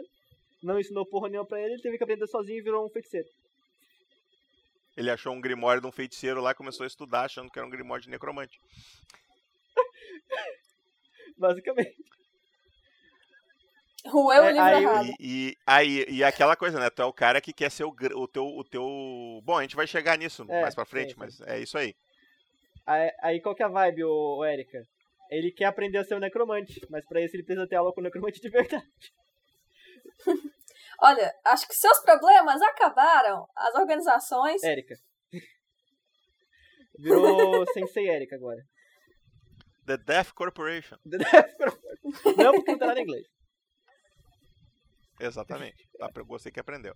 Seja você um Zatoni, o que, que tu tá pensando aí, Zatoni? Tu tá quieto aí, tô preocupado, Zatoni. Morreu? Eu morri, cara. Aí, Erika. Tô. Cara. Eu estou completamente perdido. Eu sou, eu sou muito ruim pra criar personagens porque eu tenho Com o muitas que, que tu ideias gosta também. de jogar? Cara, eu gosto de jogar com tudo. Então, por isso que eu Pô, gosto aí não, disso. aí não dá, aí tu não me ajuda, Tia. Me, me ajuda a te Ah, eu, ajudar. Olha. entendo, eu entendo o Gus. A gente tem que limitar ele pra ele poder é, fo- focalizar a fonte criativa. Tá, mas vamos, vamos assim, tu, tu gosta, mais, tu gosta de, de mais de conjurador ou mais de, combat, de, de, de combatente? Cara, eu tenho TDAH, então é confuso. Então você vai sofrer um pouquinho, mas enfim. É, Eu vou perguntar pra ti. Diga. Na aventura que você tá propondo, o que você acha que seria interessante? O que Deixa- classe que você acha que é aqui Deixa que eu pensar o que, se- que já tem aqui. Nós temos. ah, o, Lúcio, o que, que tu tá pensando de classe, Lúcio? Eu quero o único. Rúnico, tá. Então temos três conjuradores, é isso? é, assim, um combatente mundo seria Mas o único ele é porradeiro também. É, é Porém, porra- também podemos fazer um. É, o Rúnico é porradeiro também. O, O também. também podemos pensar em fazer um- uma party de conjuradores, porque não tem nenhum sacerdote pra curar o grupo. Ô, Guga, tu pode ser nosso saco de pancadas. É, eu Ó, o- posso. O Rúnico e o Xamã são testes. porradeiros. É. É, o xamã, é, o xamã, o xamã vai ser porradeiro porque ele vai ser um orc, né? É, e o Rúnico pode virar um animal e deslacerar os caras. É, ele também eu- po- eu- eu tem, um, tem, tem essa versatilidade O de primeiro combate. ataque que eu tenho como Então, de único repente, é assim, ó, cara, um, o, o, um, tu focar ou fazer um, um guerreiro mais pra ser o, o tanque que dá porrada pra valer, ou fazer um cara mais pro lado do ladino, assim. Um ladino ou um patrulheiro. É tanque. Pelo amor de Deus. Cara, eu. Se, se, se os Fines eles fossem. Eles fossem pequenininhos, com certeza eu escolhi o adoraria Tecnicamente, eles podem fadinha. ser se tu pegar uma habilidade geral chamada nanismo. Então, Aí cara, eles vão ser pequeninos. Sabe que você podia imagina fazer? uma Guga? fadinha pequenininha, tipo a Sininho, entendeu? E fosse ladinho. É, eles não vão ser do tamanho da Sininho, Guga, mas eles vão ser pequenos. Guga, sabe o que eu tive de, que eu tive de ideia que você podia, você podia curtir? Fazer um faém espadachim. Aí você foca tudo em agilidade e vai na. Que nem uma mosca assassina. Não, faz um faém arqueiro, pelo amor de Deus, não faz espadachim. Sabe por Ai, quê? Porque ia virar o Yoda. é? Pra atacar de longe, Ia gente. virar o Tem que Yoda. atacar de longe. O Yoda passando pelo campo de batalha. O mergulho, o mergulho É, no também. ar é a melhor manobra pra você cortar rápido alguma coisa. É melhor que a Também, também, Tramontina. também, Pode ser uma espada cega. Você tá mergulhando com gravidade. O cara não tem o que fazer. Exatamente. É, é, é, é física. É um ataque gra... É, o, o, o Ladino ele tem as habilidades de arremesso de adagas, que ele pode arremessar muitas adagas. Ó. E esse mergulho no ar aí tem intimidação, inclusive. É, né? imagina Todo mundo tem medo de coisa caindo do céu. Voando, soltando purpurina e fazendo ah! no meio do caminho. Não, fora que, se você for no, no ambiente certo, você vai ter o sol pra te cobrir. O cara vai se cegar enquanto você tá atacando. Exatamente, exatamente. Ó, viu? As pessoas pensam aqui, mestre. Tá, esse time já ganhou. Não, então tá. Tô, Já Eu ganhou. só, eu só, só queria saber uma coisa. O bardo, ele tem Então habilidades... tá, o Zatoni vai ser um, um faém espadachim, vocês escolheram por ele, isso? Não. Meu, meu apelido vai ser abelha, entendeu? Que eu vou picar as pessoas com a espada Zangão. de com a espadinha. Zangão, né? Deveria ser zangão. Zum, zum. É. Vai ser o zap, zap. Usa- Nossa, caralho, é um entregador de mensagem. É, a, me- a morte é uma mensagem, dependendo da pessoa. Se for a Erika, é. É. Manda um zap pra ele. Caraca. Ó, então o que o que vai ser mais interessante? Um realmente um tanque, um ou um ladino, que seria um bardo também. Especificamente para essa aventura, eu diria um ladino. Mas o tanque também. Se, é, no, no grupo atual, o tanque não seria tão útil para essa aventura especificamente. Mas é aquilo, a gente, vocês não precisam pensar só nessa aventura, vamos pensar a longo prazo. Eu tenho esperança de ganhar uma campanha lá no, no RPG Eu Net. também, pô. Faz aquele, aquele bichão de pedra ladino. Olha. Isso, faz um meio termo. Exato. Super furtivo, assim. Exato. O cara com menos agilidade do grupo. Ó, ele pode ficar pelado o cara que pesa parado 500 num toneladas, cantinho. né? Ele vai subir no telhado. É, se faz de poste. Ele fica pelado no, no, no canteiro Cara. de pedra. É, exatamente. Ele finge ser uma pedra, de repente ele puxa as adaguinhas, assim. Tal. Assim, se tu for fazer um tanque, eu vou dizer, pode fazer uma rock. Porque O Marrock é literalmente o tanque. Tu vai ter a melhor armadura possível para um personagem de primeiro nível, que é a tua própria pele. O, o mestre, o Marrock é só você colocar um tubo na frente dele que ele literalmente vira um tanque, entendeu? É, basicamente. Então, então vamos lá, galera, vocês vão me ajudar agora. Eu vou dar a opção aqui. O que vocês gostariam mais de jogar, tipo, com a pessoa assim? Uma fada ladino, certo? Cara, Um fada ladino e tal. Hum. Ou um Marrock tanque. Marrock tanque. Ai, fada ladino, eu acho mais legal. Eu acho maneiro. 2x1, tá 2x1, eu tá acho- 2x1. Lucy, você decide. Então, eu tô muito em dúvida, Eu- porque eu tô pensando ele empata, fazendo ou a voz faz do, fadinho aí. Se a- Calma, ó. Se a Lucy Sim. empatar, vai ganhar o Marrock, porque eu vou desempatar e eu sou fã de Marrock. Então, Então, é. Ah, mas já vou- ganhou. de apesar de eu jeito, achar então. que a fada ladina vai ser mais útil. Então, então, mas de- deixa, deixa eu dar o argumento final, deixa eu dar o argumento final. A party vai ser a party da reciclagem, entendeu? Porque a gente vai ter o necromante recicla, que recicla sombra, a gente vai ter o, o rato que recicla lixo, e aí se, uma- se tiver uma marroca, a gente recicla todo tipo de pedra que vier pelo caminho, entendeu? É a party verde, E o cara. Marrock vai ajudar a reciclar os inimigos também. É, exatamente, entendeu? Educação ambiental aí pra criançada. Exatamente, a party é reutilizável.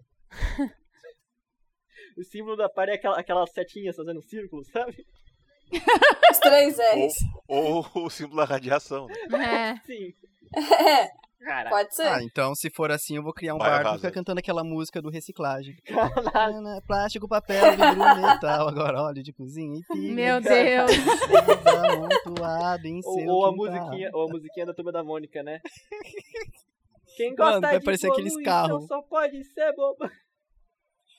Vai aparecer aqueles olha só, olha carros só, olha só. do... Olha só, olha só. Ó, ó, foco no RPG. Obrigado, mestre. Cara, vai aparecer aqueles carros do... do...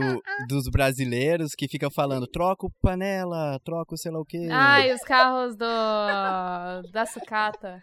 O carro da Puta sucata está passando na sua rua. Jesus Exatamente, a gente vai ser essa party aí.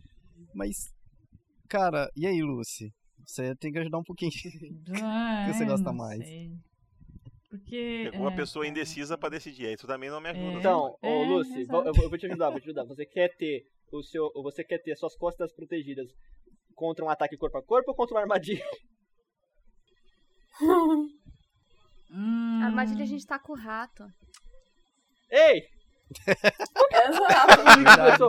Por que o bullying Só funciona em ratoeira. A gente Porra, pega, ele é Deus. facinho, ele é pequenininho, a gente pega ele e joga em cima. sou- Ele vai Oh, fazer aquele barulhinho oh, até de ei, ei, brinquedinho. Tá Não, acostumado não, com ratoeira, Não né? sejam malvadas oh. com o ratinho. Peguem um queijo e atirem o queijo e digam, pega, Oh, aí ele vai. Ei, isso é maldade. Isso é crueldade com os animais. Não, tá? eu vou jogar o rato na Olha, olha, se ele não. Se ele não tivesse escolhido o rato, eu teria escolhido. Não, mas, ó, pensa positivo. Ele não vai ter problema se tiver um dardo venenoso. Ele só vai se furar. E a gente só precisa curar o furo. Olha, eu não vou Ah, discordar. ah, assim, o, o- eu não tenho certeza. É, é, sim, é. Eu não, eu não lembro. Afeta venenos a tua habilidade? Ou... Ele é Todo venenos e imune. doenças. Ah, a não tá, ser que tá, seja mágicos.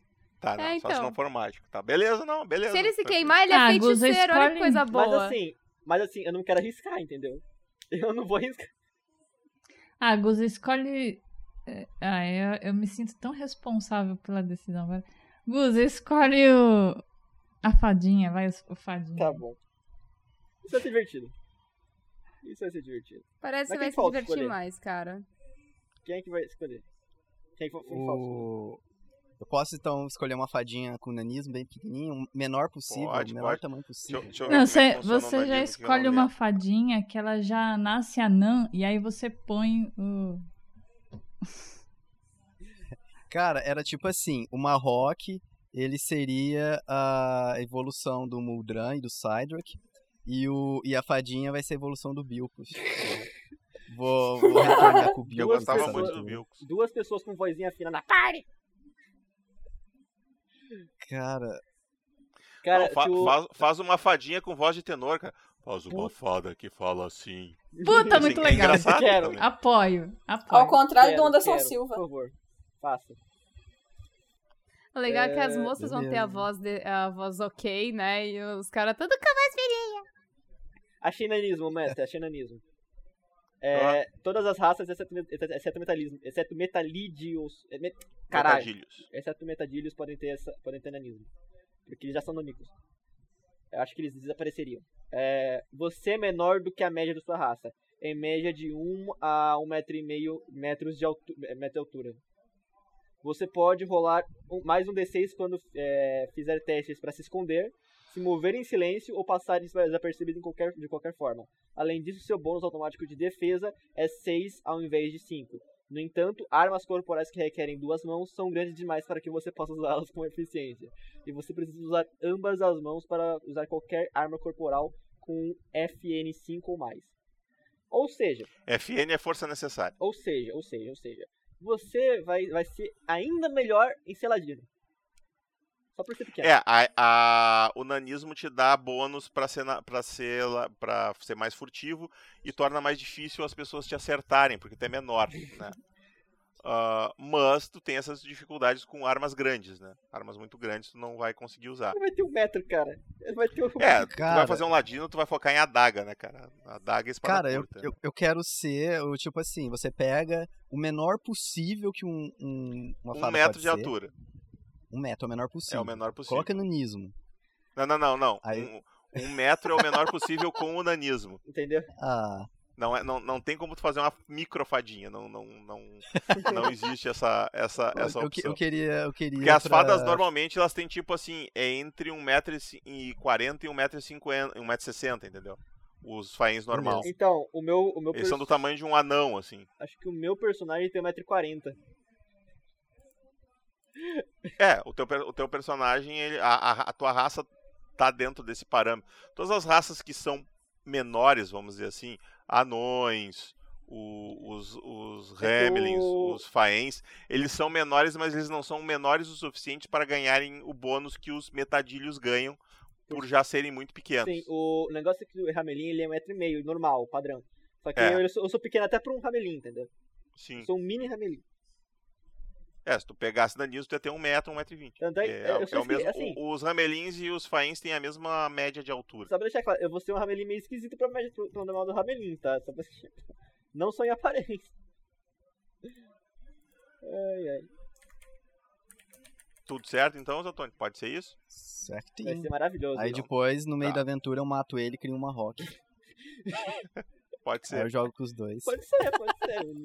Ou você tem Nada ou, ou você tem uma dupla personalidade mágica e de, no- de um dia você é um, outro dia você é outro. Não! E o nome, de- e o nome dele é Fiona. Caralho. Aí, é uma maldição, é uma boa. A- acho que a minha risada estourou o Caralho. áudio aqui. Ah, vocês ainda estão lá nas classes. Eu, eu, eu achei que eu tinha puxado vocês pra cá. Tá, eu já separei as, as raças aqui então. Tá. Muito bem. As classes mais ou menos definido também. Vamos ir ali nelas. Então ficou.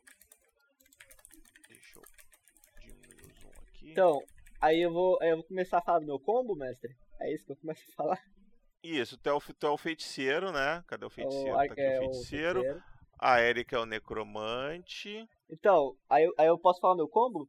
Porque eu achei isso muito divertido de de fazer. Vai lá. Então, galera, o Ramelin, ele começa com 5 em agilidade, na verdade. É uma coisa maravilhosa. Ele já começa com agilidade tipo titânica. E ele começa com 3 em inteligência, certo? Certo. Só que acontece, a classe ela dá mais 1 em inteligência, ele fica logo com 4. Só que o Ramelin tem uma habilidade que, é, que não é automática dele, mas que é uma habilidade chamada Astuto, que dá mais 1 em inteligência. Ou seja, estou com 5 em inteligência e 5 em agilidade. No nível 1. Que coisinha legal, né? Eu tava pensando em mudar minha classe. Porque eu tô com Quem é que tá cagaço. faltando da classe? eu tô. É, Por eu que tô pensando em cagaço? mudar minha raça e minha classe. por quê? Mas por que cagaço cagaço? de Quem falta está falando? de tanque. Quem está falando? A Scud está pensando em virar um dragano guerreiro. Por medo. Pode ser não- um não- dragano Dracomante também, que também é tanque. Mas já não. Ah, mas dragano? o mestre ele falou um Já vai tem um ter- É, já tem um dragano? dragão. Tipo, um dragão. Ah, Sim, a então Lúcia deixa é quieto. Peraí, deixa eu, vou- eu vou Mas, procurar assim, outra raça bizarro- aqui. sa- Sabe o que seria bizarro? Sabe o que seria bizarro? Um Marroque Dracomante, velho. Não, Pensa- pensa- eu tive a pensa- ideia. Oi? Eu vou fazer um Fira Guerreiro. Nossa, o bagulho vai ficar muito louco. Não, mas é que assim, eu- isso pode fazer e tal, mas é que eu pensei num negócio bizarro, tipo, um dragão, um, um Marroque né, dra, é, Dracomante, ele começasse a pegar características de dragão, ele seria um dragão de pedra? Não. Seria bizarro, Ele então. seria um, um Marroque com, com escamas. Que bizarro. A- as características dos dragões se sobressaem a qualquer raça. Com o tempo, tu fica mais. Tu, tu vira um dragano. Com o tempo, tu é um dracomante. Embora tu continue mantendo todas as habilidades da tua raça e tal, tu, Caraca. tu, tu- as características do dragão sobre tu vai ser um dragano esquisito vai ser aquela, aquele dragano estranho sabe? mas vai ser um dragano So sabe? creepy, so creepy. O Hum. Scud, tipo assim, se, se você quiser, eu faço uma rock mesmo. Porque, tipo assim, Hum, é, eu, entre o- a fada e uma rock, eu realmente não, não tenho preferência. Então, se você realmente quiser jogar com o outro lá, fica à Não, eu tô vontade. tendo uma ideia muito Eu mais realmente- interessante do que o Fira Guerreiro. Eu quero Caraca, muito. já mudou. Eu tô querendo muito fazer um Ah, Aesir de de novo. 2 metros e 20, guerreira. Caraca. Ah, e virar mas- uma mas- Lady. Qual é que é o nome? Lady... Qual é o nome da, da vilã agora do Resident Evil? Eu quero virar uma mulher gigante, é isso que eu quero, gente. Pronto, acabou, Uma decidi. mulher gigante. Mulher gigante. assim como tem a habilidade nanismo tem a habilidade gigantismo viu? Caralho, você é maior ainda. Ô, mestre, até que Sim. ponto... Até Eu vou que ter andar agachada. grande nesse jogo? por exemplo o a- aliás eu não sei eu não deixa eu ver se os, se os Aesiris podem pegar essa Eu habilidade acho que eu não. Eu só vou pegar 2,20 metros mesmo, que é o máximo que eu posso ter de altura. E, cara, eu 130 ver. quilos de gostosura. Não, Vamos ver, vamos ver, vamos ver. Ó, gigantismo. Hum. Todas exceto anão e metade... É, não, é não eles podem pegar sim eles podem, eles podem. Você é mais Você é alto... mais alto que a, sua- a média da sua raça mais 10 pontos de vida, mais um em seu deslocamento, e pode usar arma corporal de duas mãos com uma mão só, desde que não sejam armas de haste. Caraca. Cara, eu acho que eu vou fazer uma Aesir com gigantismo pra fazer o... o Guga vai ser Olha a só, tu fadinha vai ter tipo quase tu vai Olha ter isso, tu vai ter perto de 3 metros de altura Olha isso. O Guga vai ser o papagaio Olha do teu ombro. Se tiver força suficiente, você não pode. eh, Se tiver força força suficiente. Aí, entre, entre, entre parênteses, se você não pode usar uma arma dessa forma usando as regras de inaptidão por força menor que FN da arma. No entanto. É, não, tipo, tu tem que ter força pra levantar a espada É, com- de exatamente. duas mãos com, com uma mão só. Se tu tiver, tu pode usar. É que, por exemplo, tem uma espada que é a Claymore, Porque a regra da, da força necessária é assim, ó, tu vai nas armas tem sempre ah, entre parênteses um valor e o- um valor fora do, do parênteses para força necessária. Eu tô me sentindo Dark Souls agora. Olha isso aqui, olha isso aqui, olha isso aqui. No entanto, sua defesa Ah. básica é 4 em vez de 5, e além disso, você realiza todos os testes para se esconder, mover em silêncio e disfarçar como se fosse nada. É, porque, tipo assim, um Aesir de 3 metros e 10 de altura tentando se Não, disfarçar vou e se esconder dois atrás da 30. moita não é uma coisa muito prática, né? Eu acho, eu acho, uma- Já não era prático com 2,20. Eu vou ter 2,30. Eu Cara, sou acima da eu acho, média. acho legal você ter 3 e 10, cara. Eu acho legal. você pegar Não, não, mas é que se tu ter- pegar a habilidade, tu vai pegar as coisas boas e as coisas ruins dela. Então, Não, eu sei, eu vou pegar. Eu vou então pegar a põe coisa de 13 e furtividade. 10 porque tu vai ter a penalidade igual, entendeu? Não, cara, eu tô com medo de 3 e 10 porque eu não sei o que, que a gente vai fazer. Ah, vai que se a cara. gente se embrenha Então, numa então, dungeon você vai e a ter- dungeon tem uns Vai ter que 50 de andar eu agachada. agachada. É, Eu isso, não quero isso fazer realmente isso. pode acontecer. eu não vou mentir pra vocês. Não, não quero. Eu vou ver, eu vou ser a Ô, Lady Dietrich, foda-se lá. Vou ter gigantismo sim, mas vou ter 2,30. Não vou ter 3 e Então tá, vai ser um Aesir guerreiro? 3, É claro que sim! 3 e foda-se é bom, 3 e foda-se é bom.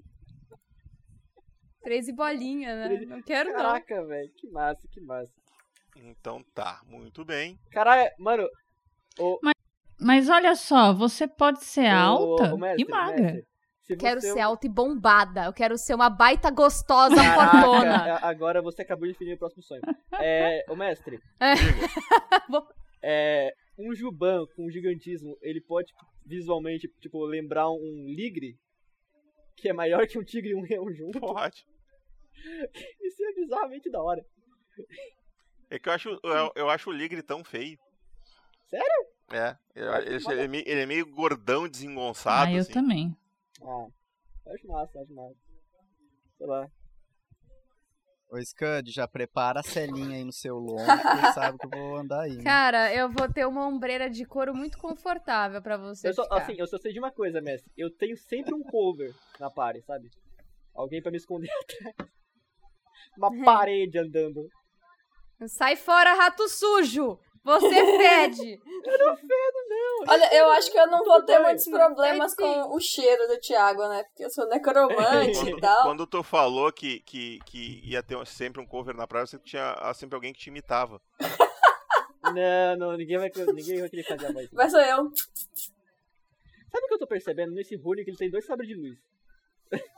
É, basicamente. É uma espada de gelo e uma espada de fogo. Acertou, miserável! Ô, ô, ô, Lucy, faz, faz, você não seria Obi-Wan? Então, O Kenobi? Ah, Meu ó, Deus. uma coisa importante Eu vou com relação é a, verdade. ainda a não combater com pensei duas no armas, tá? Isso são habilidades. Tu pode empunhar duas armas, desde que tu não ataque com as duas armas no mesmo turno, tu não precisa da habilidade. O... Se tu tiver Então, a, a, a, a habilidade, aí tu, tu, tu pode atacar com as duas armas no mesmo turno. então, eu ia falar, Lucy, nem precisa pensar muito no nome agora, porque tem um, um livro do, que ele passou pra gente que ajuda a, escrever, a despedir o nome, porque todas as, as, todas o- as raças têm uma regra pra nome que você pode usar. Eu, por exemplo, escolhi meu Aqui nome tem atra- uma através tabela disso. que tem, no, que tem no livro pra te ter uma noção, tá? Todos os idiomas de todas as culturas do jogo. Ó, meu gatinho. Tá em branco. Meu gatinho foi fazer xixi na rua e tá chovendo. Aí ele parou aqui do meu lado e disse assim: me seca. Aí eu tenho que secar o gato, porque ele tá todo molhado, pobrezinho. Coitado. Pobrezinho do meu gato, todo molhadinho. Mas, mas tu tá chovendo forte, cara. Parabéns por ter ido na É. rua, cara, não ter feito dentro de casa. Fico orgulhoso Não, o meu faz, mesmo quando não tá chovendo. Viu? Ele faz no ralinho. Merece um petisco. Ah, isso já é alguma Caraca. coisa. Eu, eu tinha um tio que que o gato fazia fofo. dentro da patente. Só não A puxava a gente, tem descarga. uma, a gente tem caixinha de areia aqui, a gente tem caixinha de areia aqui. É aqui também. Eu tenho uma que aprendeu Meu sozinha a Deus. usar privada. Nossa, você não Ah, isso falar não é um nada, gato, tu sabe, né? É aquele bicho lá do Vingadores. Ah, Não, tá, tá vendo a tabela que eu botei aí pra Pode vocês? ser. Dá um zoom ali. Sim, eu já escolhi meu nome. tá? Eu também. Tá? É, aqui, aqui é pra vocês verem a, a, o- ali onde diz idioma automático, é o nome do idioma dentro do cenário, tá? E o idioma Uhum. comparativo é pra vocês saberem qual é o idioma que vocês podem usar no, no, no Google Translator pra criar o nome dos personagens, por exemplo. ou frases pro personagem. O mestre, então eu tô achando, eu- do, do que eu entendi, o, a gente vai fazer um. Tipo assim, agora vai ser parte full mecânica, né? Então, É. que tal a gente, a gente pensar um pouco no BG agora? Porque. Pode ser, falar- pode ser, gente deixar a ser. mecânica pro final, O, pra, o pra que eu, fazer a mecânica mesclada com o BG, entendeu? o que eu pensei é assim, ó, é- é- são perguntas simples que vocês precisam responder para eu, vocês podem escrever um, um, um background se vocês tiverem essa vontade, não tem problema, eu prometo que eu vou ler com todo amor e carinho, mas eu vou depois que vocês definirem essas coisas, eu vou pegar todos os backgrounds, seja o background complexo que vocês escolheram, seja esse só respondendo as perguntas, e eu vou criar um texto onde eu vou unir a história dos personagens de vocês no começo da aventura, vamos dizer assim. Eu acho isso massa. acho Então a gente já vai, vocês já vão começar a O- ave- a aventura ah, estando no mesmo lugar, com, com dentro da mesma circunstância, vamos dizer assim. É, eu puxei esse papo porque eu tenho o meu background inteirinho. Pronto, Quem é que tá eu tocando tambor. Ah, é o meu É, gato. Eu- Eu- eu- que barulho é esse? É o gato afiando as unhas Caraca. Então, é que eu, eu tenho o background inteirinho pronto, eu queria falar pros jogadores, porque eu quero, eu quero já, tipo, ter essa, essa vibe com o pessoal. Uma, uma coisa que eu acho legal, tem, tem, duas, tem duas maneiras de, de tu narrar a, a, a história de personagens, tu trabalhar essas questões com relação, por exemplo, a segredos e a coisas que, que aos traumas e coisas do personagem que, as que, os, que os outros personagens não saberiam. Uma é tu manter isso em segredo do grupo e eles só descobrirem isso quando isso aparecer em jogo. Outra é todo mundo saber isso para ajudar o jogador a interpretar essas coisas, a lidar com essas Então. coisas. Eu acho essa segunda, o segundo approach muito mais legal. Por exemplo, se um personagem for ter um segredo que se outro personagem souber, vai ser algo que vai ser bah, terrível. É legal que o jogador desse outro personagem saiba disso, porque aí tanto ele pode ajudar a evitar que isso aconteça, quanto ele pode criar circunstâncias interessantes para o outro jogador fazer cenas Sim, sim. interessantes com relação a isso. Então, Não sei se eu, se eu me fiz entender, porque eu achei que ficou confuso. sim, sim, me fe- se fez, se fez. Porque originalmente eu tinha a ideia da primeira opção, só que aí depois conversando com o pessoal, eu pensei que, tipo, a ideia da segunda opção é mais legal, porque se eu contar o que, tipo assim, porque eles estão tendo uma ideia do meu personagem, que é mais ou menos o arquétipo da raça. E ele, e, e- e o, o meu personagem é muito diferente da raça dele, em muitos aspectos. É limpo. A gente só tá fazendo bullying, cara. É, então, aí... Ele pode ser diferente quanto for, a gente ainda vai te zoar. Caraca. Cara, você veio do esgoto. Olha, aí o Google pegou pesado. Xingou tua mãe, teu Aí, pai. aí, aí foi ofensivo em vários níveis. Embora seja verdade. Cara, sabe o que a gente joga no esgoto? Embora seja verdade. Cocô. Sabe o que a gente joga no esgoto? Exato. Na, na verdade, ele joga não os veio dos esgotos, ele veio de um lugar que você bem abaixo dos esgotos e tal, mas não- não Exatamente, veio, não veio o exatamente. detalhe. Que horror! Eu sou tipo. Não, enfim, deixa eu. Não posso falar muito. Tô abaixo de embaixo. Eu tô tipo o, o, Deus Ex Machina aqui definido pra ser uma fonte de poderes do Hulk hoje, hoje em dia. Que é o The One Above All. Ah, bom? Below, quer dizer, Below Ah, All. tá. The One Below All. Tá, beleza então. O que que, eu, que que eu preciso que vocês me digam a respeito do personagem? De onde eu vim? Ou seja, qual é a origem dele? Isso tanto do ponto de vista subjetivo quanto objetivo. Mesmo que, ah, ele, ele, ele é um Aesir que foi criado por elfos na floresta dos elfos, não tem problema. Mas tu vai definir, ah, o, tu, tu quer explicar como ele perdeu os pais e como ele foi adotado por elfos, tu vai lá e, e explica. Ah, como as outras pessoas veem ele. Ou seja, qual é o estereótipo do personagem? Como é que o, o- qual é a primeira impressão que ele causa nas pessoas e o que que falam sobre ele por aí? Depois, quem ele realmente é, né? Que é o- o- o- os objetivos dele. E aqui entra uma coisa que está na ficha, que é a motivação. A motivação, é, eu, eu não sei se tu escreveu certo, eu sei qual é a tua motivação. Não sei se tu pensou na mesma coisa que eu. A, a, a, para mim, a tua motivação é ser o maior, o maior necromante de todos os tempos. O Eu maior vilão de todos os tempos, acho que seria basicamente isso, foi basicamente isso. É, É, com é. outras palavras, mas, mas basicamente isso. o, o personagem do, do, do Thiago, ele quer ser um grande vilão porque ele tinha um, o irmão dele como modelo e o irmão dele, todo mundo dizia que era um grande vilão. Então, hum, tá, se meu irmão que era legal era um grande vilão, eu também vou ser. Só que ele é um cara muito legal e ele falha miseravelmente em tentar ser um vilão. Essa é a, a, a, a brincadeira. Então, a, a piada do personagem dele vai ser essa.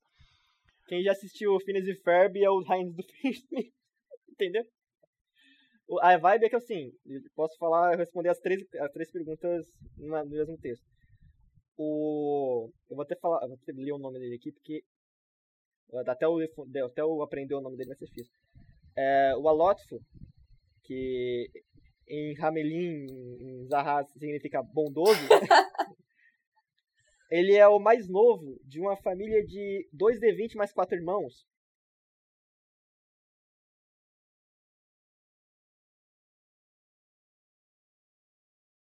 Que no caso seriam 34, né? Deu, deu, acabou dando 34, né? Os pais rolaram os dados.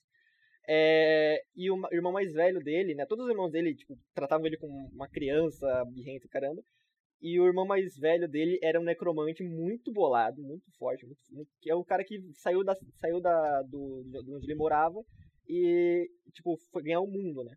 Ele morava num lugar chamado Submundo, que é um lugar que fica abaixo de Tebren, Tebren, que é o a É capital, né? Tebrínia, que é a capital de Tebrim. Tebrina, desculpa, Tebrina. Ele fica em, que é um lugar abaixo da capital de abaixo da capital de Tebrina. É, esse lugar aí, submundo, que é um lugar cheio de criminoso, cacete e tal. E ele vivia tipo numa grutazinha onde ninguém incomodava ele com a família dele e tal, super na paz. Né?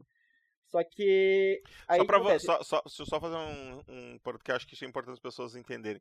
Tebrim é tipo a. A, jo, a, a Tebrínia é tipo a joia de Tebrim. É a, é a capital, é a cidade exemplo para o resto do, do reino. É a Então ela é, Fagus. ela é uma cidade com, com guardas, com patrulha, uma cidade limpa, uma cidade bonita.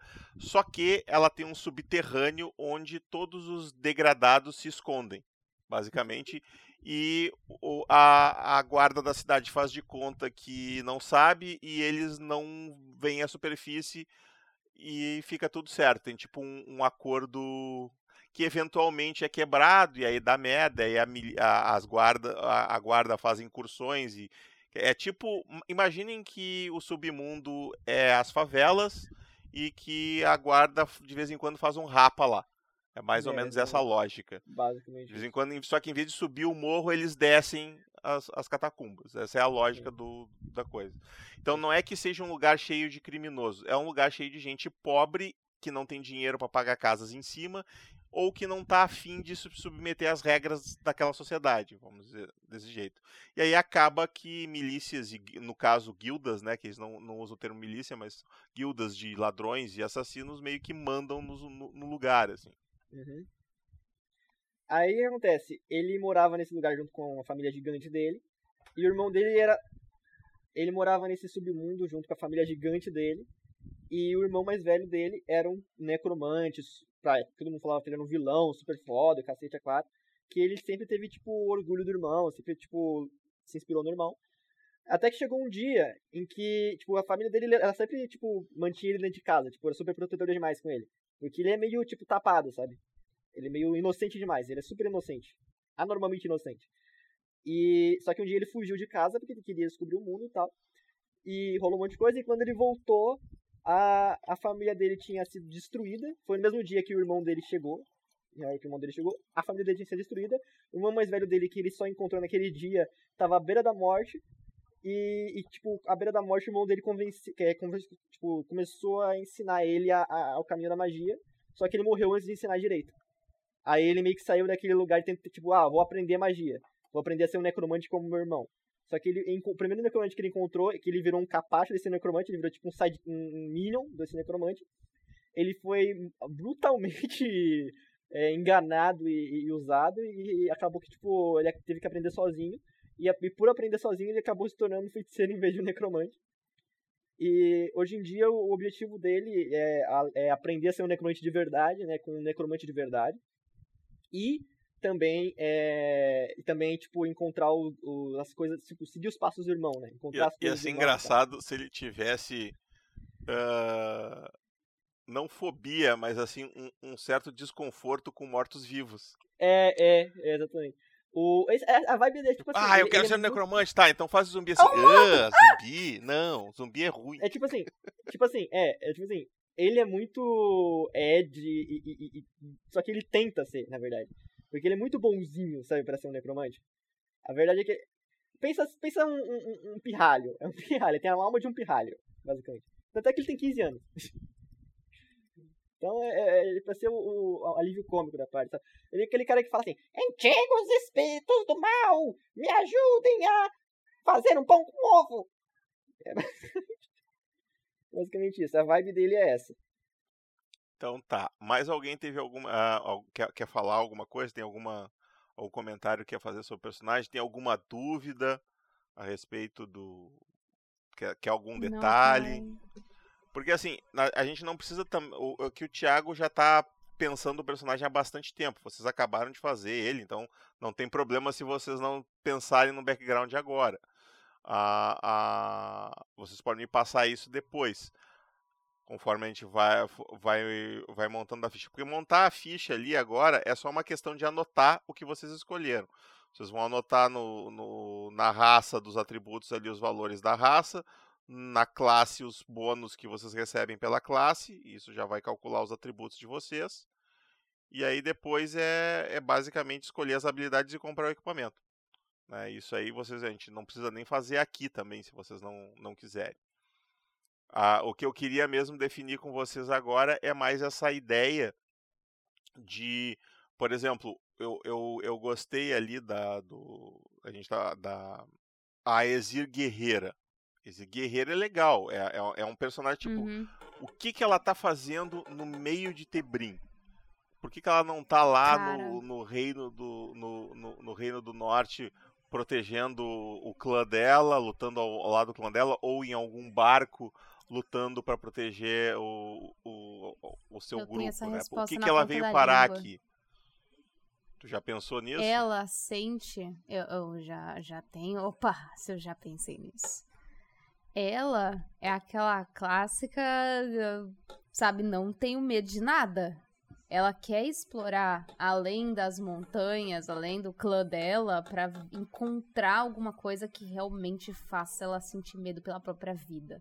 Ela quer desafiar a própria habilidade dela como guerreira. Mesmo que ela seja apenas uma guerreira nível 1 e meio mera, ela acredita. Ela tem um, um ego deste tamanho, tá? Não é que ela seja foda elástica. Ela só É, tem o um ego ego é, propor- é grande. proporcional à altura, né? Exato. Tá? Exatamente. Ela é, ela é a mais alta do clã dela, cara. Ela é fodona. Ela acha que, meu, ninguém é páreo pra ela. Então ela saiu em busca de novos desafios. Massa. Tá neurótica nisso. Ela tem um pouco do É. ego do Ela tem um ego, acho, maior. O... Não, que o Corvus se, se deixar enfrenta Lu- Cutu- Cthulhu de, de peito aberto. É... Érica, a gente tem, tem que combinar no lance de magias pra ver se a gente não vai pegar a mesma magia. Não vai. Magia e tal. Não tem tipo, como. detectar, detectar magia. Não, mas é que assim, as, as diferentes, né? técnicas, Ah, você tá as falando de técnicas de podem repetir. técnicas. É, então. Mas normalmente essas que repetem é porque elas são úteis para as duas classes, né? Claro que no caso que tu, no exemplo específico que tu usou, ah, não teria por que os dois terem detectar magia, claro. É útil que pelo Sim. menos um tenha. A, a sim, gente sim, é conversa nos bastidores também. Porque o Thiago e eu, a gente sempre gosta de fazer essa jogada de, de um complementar o outro. É, e eu acho que vai ter até algumas coisas na história que eu pensei pra minha personagem que talvez até se enquadrem no, no background do seu ratinho, cara. Porque a gente pode conversar depois e eu quero transformar isso em um texto mais bem elaborado, mas enquanto a gente discutia, eu também fui respondendo as perguntas aqui na minha cabeça, fazendo alguns, alguns rascunhos. A questão dela vai ser, tipo, ela já tem um nome também, que eu achei muito, mas muita referência lá no livro disponível, que é Sindel, o nome dela é Sindel. Ela vai ser uma humana necromante, ela vai ser novinha, ela tem ali seus 19 aninhos. E eu escolhi como antecedente para ela um prodígio. É, a ideia é que eu escolhi ali um, uma parte do mapa, que seria o campo dos 11 segredos, que é onde tu, a minha tu- família... Tu leu a regra do antecedente direitinho? Sim, sim, li. Tá, é que tu sabe que tu abre mão de um dos bônus do- da tua classe se tu Aham. pega o, o antecedente, né? Sim. E daí o, o- a pergunta dela de onde eu vim seria, tipo, é, ela veio de uma pequena família de camponeses, ali do, do campo dos 11 segredos, tá ali naquele mapa que você compartilhou com a gente. Só que a família dela não tinha muita ambição, ela queria estudar e tudo mais, só que a vida medíocre que todo mundo levava ali é, não deixava ela estudar e crescer. E daí eu fui de casa. Fui de casa ali com os meus 14 anos e vivi nas ruas durante esse tempo, tentando aprender, eu me, me humilhava por conhecimento. Só que aí, em uma das, dessas noites, eu conheci um homem que ficava muito feliz com os mortos e ele me ensinou tudo que eu, que eu sei hoje, antes dele morrer. Ele falou comigo que eu podia usar o que eu aprendi da melhor forma que eu achasse melhor para mim, porque eu vinha primeiro que qualquer coisa. As pessoas, como as pessoas me veem é, com base nesse comportamento? As pessoas me veem como alguém é, fechado, eu não, não tenho muita facilidade em conversar com as pessoas porque é, eu desconfio de todo mundo. Elas me veem como uma pessoa desconfiada, séria e que não expressa sentimentos e, e que sempre coloca eu em primeiro lugar. Sou eu sempre antes do outro. Mas quem eu sou de verdade é que onde eu cheguei tudo que eu consegui até então é, não me preencheu. Eu ainda sinto um vazio. Talvez seja porque eu sinto saudade de casa ou de algo que eu me peguei nesse meio tempo. Mas quando eu, eu conheço pessoas e eu confio nessas pessoas e me apego a elas, eu faço de tudo para proteger elas, independente de quem eu vá machucar. E mesmo que eu não demonstre muito afeto essas pessoas, eu realmente dou, daria a minha vida para aquelas pessoas que eu confio. Legal, gostei. E Já daí, dá se o Thiago quiser margem pra- conversar, conversar sobre massa. esse, esse homem aí que me ensinou e tudo mais, Massa, massa. Podia ser que ele era o, o, o Sim, necromante que eu tava pensei seguindo. nisso, o necromante E que aí, te usava como tipo, capacho. E aí, tipo, é, a gente deu um pé na bunda dele ao mesmo tempo, tá ligado? Pode ser. Tipo assim, tipo assim é, é os dois discípulos do mesmo mestre que acaba que um vira discípulo do outro. Não, Tipo ela realmente podia ser uma discípula, porque o cara podia ser meio xenófobo, assim, e só tava ensinando ela porque ela era, o- ela, ela era humana, né? E Uhum. aí ah, tu ele tava usando mais como capacho e ela não achou isso legal. Sim, sim. É. Acho uma massa, acho massa. Porque daí entra naquela, né? Eu te conheci, eu confiei em você e eu faria de tudo pra te proteger, independente do que você é e como você age. Exatamente. Não, perfeito, perfeito. Aliás, faltou eu falar como é que as pessoas me enxergam à primeira vista. Visualmente, visualmente, ele é muito, tipo, tá ligado? É exatamente a imagem do necromante Hamelin que tem na porra do livro. Com um capô, um capuz, assim, que É o que todo tá, é o que de- tá no, no lado da na segunda imagem do do desenho dos Hammerlings ali na. Eu, É, eu, sim. bo- eu botei os cards aqui todo na, na, na imagem que vocês estão. Sim, sim. O, ele, todo, todo encapuzado, cheio de crânios do caramba. Aí vai ver, tu ele comprou uma lojinha, tá ligado? Crânio nem de É tudo verdade. cosplay. Tudo cosplay. Tudo cosplay. É um, é um crânio de gesso, né? Tipo assim, Ah, mas, ah, eu até tentei do crânio de verdade, mas eu fiquei com pena. Vai que os donos se reclamam e o cara não tá descansando em paz. Aí a culpa é minha, né? Pô, eu mandei um spoilerzinho no chat, fisicamente. Fisicamente, minha personagem vai ter essa cara de novinha mesmo, porque ela tem 19 aninhos. Ela vai ser ruivinha, vai usar ali aquelas roupas características. E eu queria muito que o mestre deixasse meu cajado ter essa cabeça de, de Beuzebu aí na ponta. O teu cajado é do jeito que tu quiser que ele seja. Então vai ser exatamente assim, vai ter essa cabeçona de bode com esses olhos brilhantes aí. Ainda bem que eu não escolhi o sátiro, senão eu ia me sentir muito mal, viu? Porque eu pensei nele. Ia ser um pequeno problema os cultural no sentir particularmente Um sátiro- cultural no grupo. o sátiro, a, a cabeça de bode é de um sátiro inimigo que o nosso mestre matou. Atenção, nenhum sátiro foi ferido nessa gravação. Só os inimigos. É, é só um bode, gente. Calma, não é um sátiro. É, Será? Não sabe? Lúcio, teu dragano, Lúcio. É. O que, que tu pensou sobre ele? Ah, então, eu ainda tô elaborando, né? Assim, ó, como eu tinha, como eu tinha te falado, como o teu dragano, ele, ele não é um dracomante, ou seja, ele não não a princípio, né? Pode ser, mas a princípio ele não está vinculado necessariamente à religião de Arcânia. Existe uma outra opção que é no continente aquele que eu falei, Ophidian, da onde veio os Firas, uma, a, a raça que domina aquele continente é, são as Naga, que é, um, é, o povo serpente, que é metade do corpo para baixo é serpente mesmo, tipo uma lâmina, sabe? As nagas, inclusive, elas não estão aqui como raça porque elas realmente não têm naga boazinha. Elas realmente elas são xenófobas, elas querem dominar tudo, elas acham que as outras raças ou são escravos ou morrem. É, tipo assim, é, é são vilões mesmo. É, e existem draganos lá que não foram resultado de dracomantes que ganharam poder de dragões e tal. As nagas elas têm, elas são uh, muito focadas na, na, no, na alquimia e na magia arcana.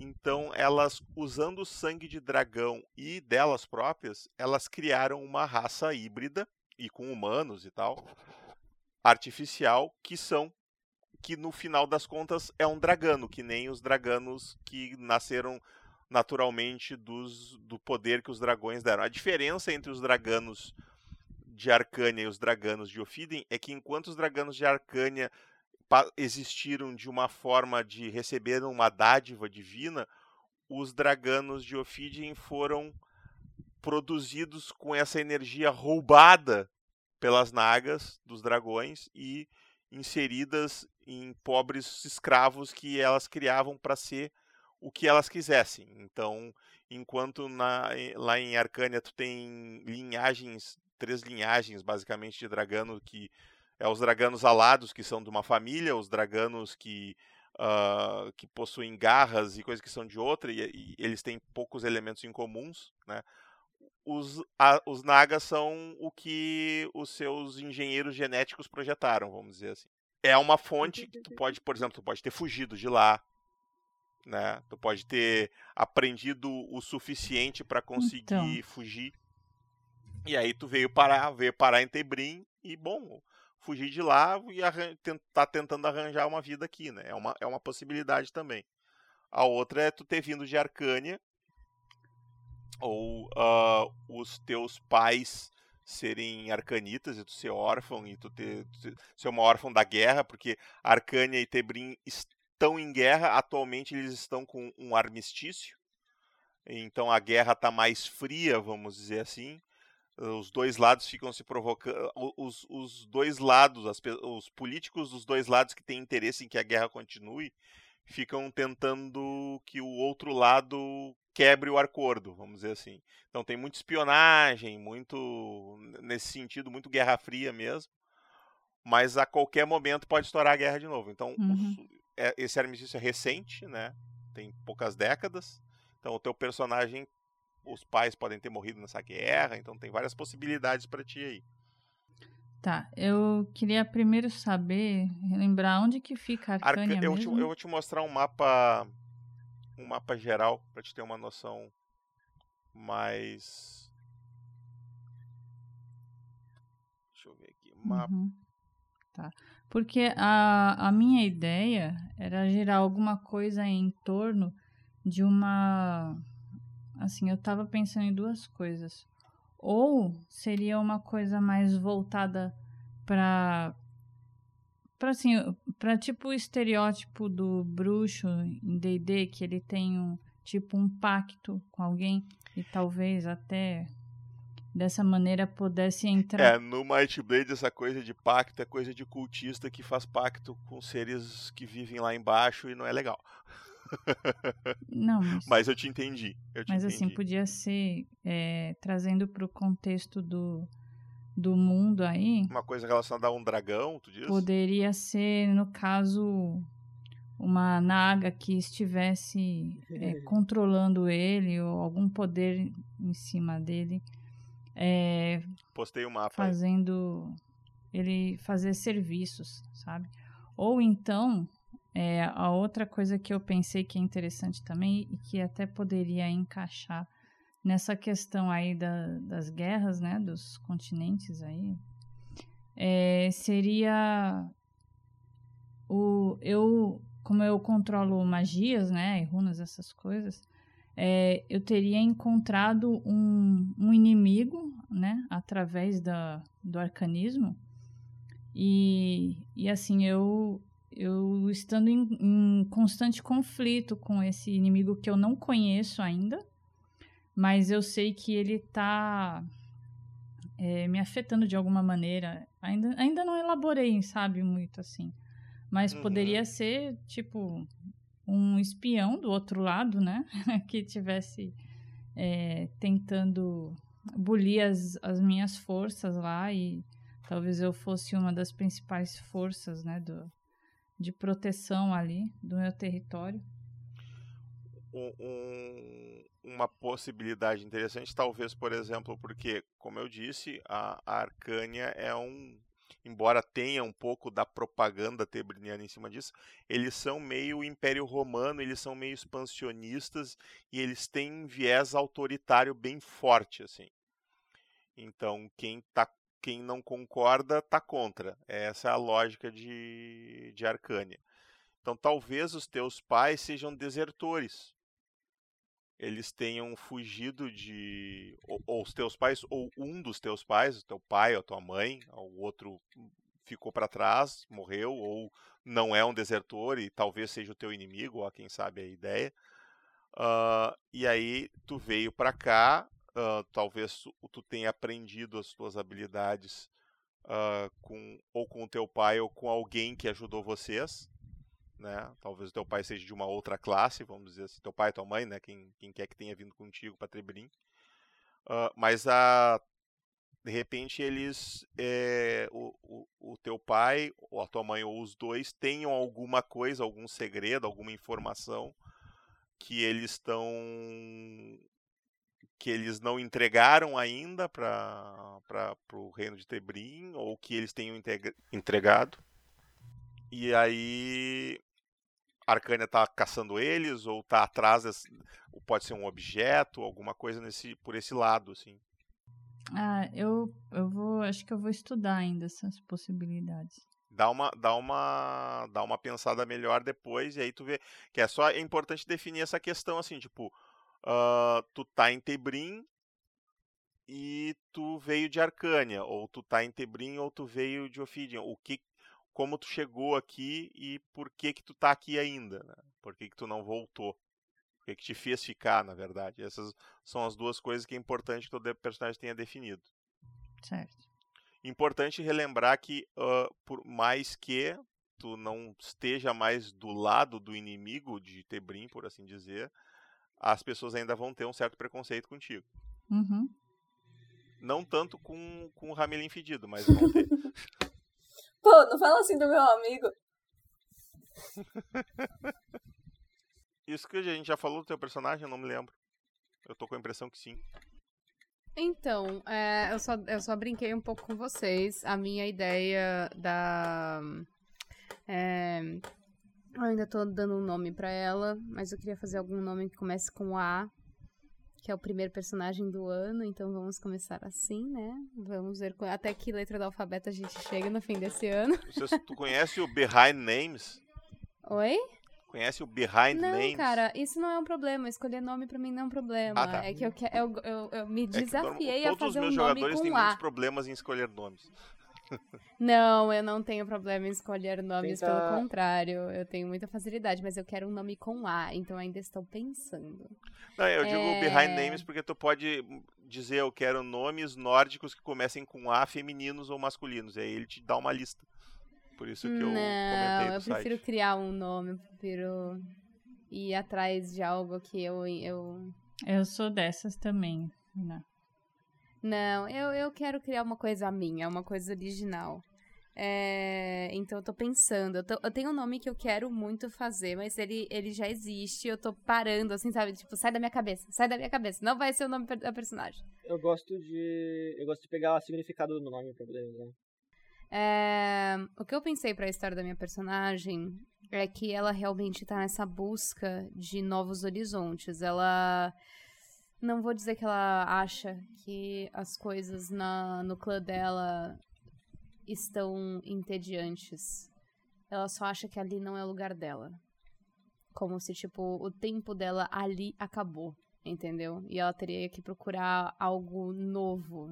Ela tem toda uma filosofia por trás dessa. É tudo decisão. muito branco lá, só tem neve pra tudo que é lado também. Enche o Não, saco. ela até gosta. Ela gosta do ambiente. Não é o ambiente, não são as pessoas. Problema ela, sou eu, são não os vocês. outros, entendeu? Ela. O- É o momento dela de descobrimento. É que Bom, ela não nessa acha parte mais. só tem gente Adolescente, madura. Tá entendendo? Ela quer descobrir o Ah, mundo. entendi, entendi.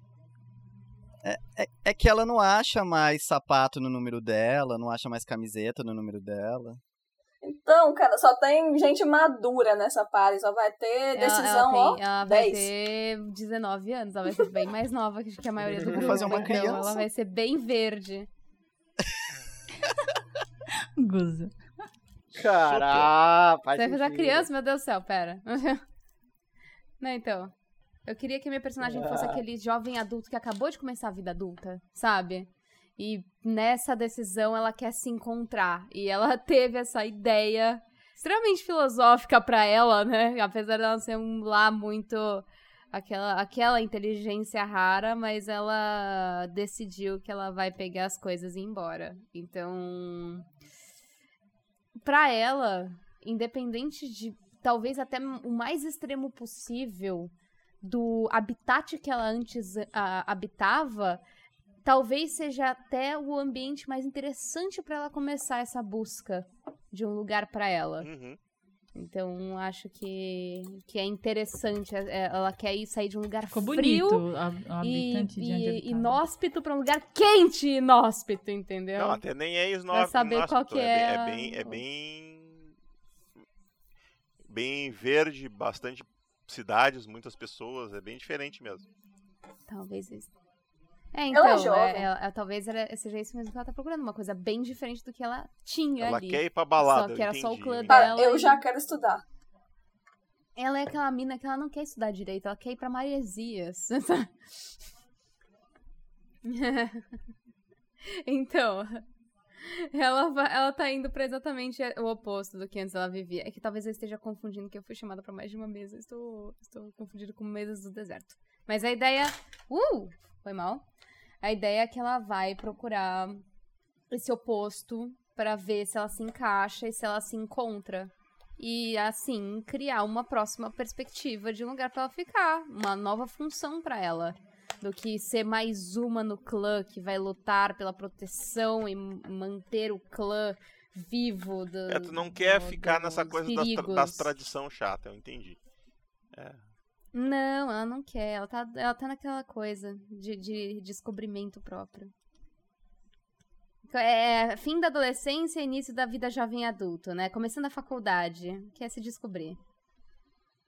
Se fosse É. todo mundo conjurador aqui na party, a gente podia chamar de Clube das Wings, porque só tem adolescente. Então, então, a gente tá na mesma posição, então. Só que no caso da minha raça, você vira, você vira adulto com 10 anos e eu estou com 13. Então, Não, tecnicamente com 15 O- anos o, o- personagem o do Guga faz parte já. coisa já é bem adulto, porque eles morrem com 40, né? Não, eu eu mudei pra 13, mudei pra Tá, 13. ok, mesmo assim.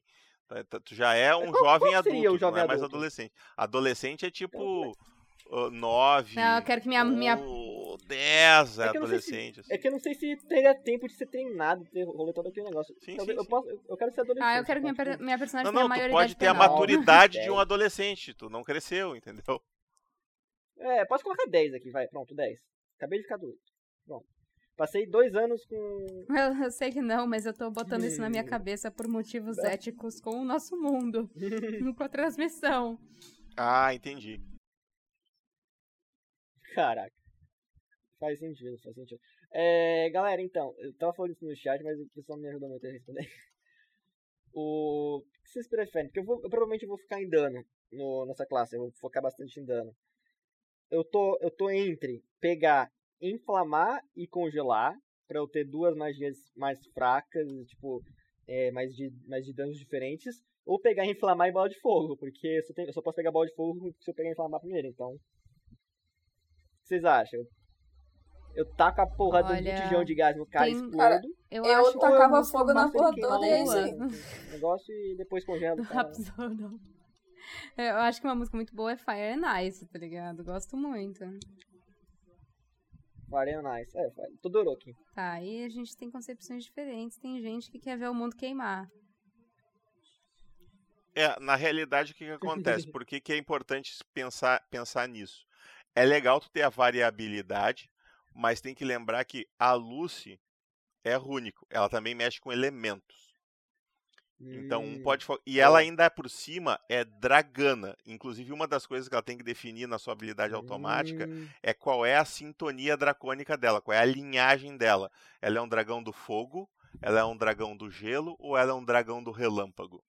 Porque esses são os, os dragões, eles vêm do plano elemental. Então eles também têm a mesma a mesma ah, linhagem, vamos dizer assim. Então, se Hum, ela tiver afinidade com um, é interessante que as magias delas também sigam essa mesma linha, porque comba, né? Inclusive, se tu, Então, co- a, a linhagem te dá resistência, Uhum. e se tu comba resist... Uma, é. duas resistências, tu fica imune. Então, se tu fica duas vezes resistente a fogo, tu é imune. Olha, então, eu tenho uma habilidade aqui chamada Resistência Elemental. Sim, é, a habilidade de resistência elemental, ela te faz com que tu seja resistente a todos os elementos. Resistente significa que tu toma metade do dano. E eu posso usar esse negócio em outra criatura, Sim, né? sim, sim. Mas o que eu quis dizer assim, é, se, a, se ela a linhagem dracônica dela, ela, é ela vai escolher uma resistência só, que por exemplo pode ser fogo. E aí tu usar essa magia nela, sim, ela fica imune. Hum. Ô mestre, quanto tempo demora em level up pra conseguir novas magias, assim? Sempre que tu sobe de nível, tu ganha uma, uma habilidade nova. Seja magia, seja de outro tipo. Então é uma habilidade por nível, certo? Isso. Então vale mais a pena eu, eu, tipo, focar em outras coisas que não sejam... E, e lembrando que magia tu pode copiar de livros e ter anotado para usar Ah, boa. a partir, a partir disso.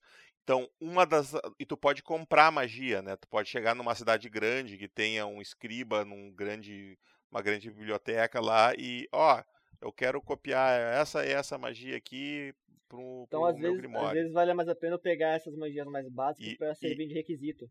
E, obviamente, na criação de personagem, tu já pode usar o teu dinheiro inicial para isso. Então, Tem, tu, Ah. aí tu não vai estar sujeito à inflação e à negociação. Tu vai usar o preço que tá no livro. Isso Qual- tá qual- no guia do herói, tá? Eu estou indo Ah, agora. Então, o- o- uma das coisas que tu pode fazer é escolher só habilidade. Isso vale para os dois conjuradores, tá? O Rúnico eu não recomendo tanto, porque Certo. como o Rúnico usa armas, ele tem que largar a arma para pegar o livro, fica estranho. né? Ah, a não ser que tu use É, como arma o teu cajado. cajado Aí tudo bem. Aí assim. tu pode botar no cajado algumas magias e é isso. É, pode ser. Mas ainda assim, a, a- tu pode pensar em colocar mais técnicas e habilidades que te dão, que combam as suas magias, que aumentam o dano, que melhoram a tua, a tua- o teu acerto. Ah, e aí tu pegar todas as tuas magias e comprar elas. É uma, uma maneira de, de jogar também. Tu não sabe nenhuma magia de cor, tu tem que ler ela sempre, mas em vou compensação pensar. tu, tu dá boost nelas. Hum, uma boa. Ah, comprando magias, página 70. Vou ver agora. A gente começa com 700 peças de, de coisa, né? 700 dinheiros. Eu vou ter uma adaga, porque eu quero ter uma faca de ritua- ritualística pra poder desenhar as runas na, lá. Ah, se tu quer ter uma faca ritualística, tu tem que pegar. Ah, sim, é. Eu ia dizer, é uma adaga. É uma adaga. Então, Ela tem a mesma estatística da faca, mas ela é- tem a diferença. A diferença de uma faca para uma adaga é que a adaga é o, é o conjurador, é o canalizador. Tá, tabela de componentes, blá blá blá, descrição das poções, aquela lá, poção, poção, poção, blá blá blá blá blá blá. Cadê comprando magia? Tá Então, página. nesse primeiro momento, a gente vai discutir mais essa questão de, de é, background do personagem, história. É, eu, eu meio que eu tô montando, botando nas fichas de vocês aqui o que tá na nos cards que a gente que eu selecionei aqui das raças e classes. Ah, eu tô. É, eu, eu, tô eu, isso eu também. tô. Eu também É, tava. Beleza, vocês vão fazer. Não, não, eu não preciso. Mas basicamente eu tô botando as habilidades automáticas e os atributos. Mas. Eu Ah, só fiz beleza. do Thiago e da Lúcia até agora. Porque eu tô conversando com vocês eu não consigo fazer as duas Porque igual eu falei do. Igual eu falei do, do. No chat, eu recebi a mensagem de 80% da minha franquia. Então a qualquer momento eu posso cair aqui do. É, na realidade, É, aqui tá chat. bem encaminhado. ah, eu só fiquei curioso pra saber a história dos Atone, se ele já pensou nela. É. Rapaz, a minha, a minha história é simples. Eu sou uma criança rebelde e tal. É, eu sou, eu tenho a pele meio rosada, meu cabelo é meio rosa também. Eu sou meio. E o que acontece?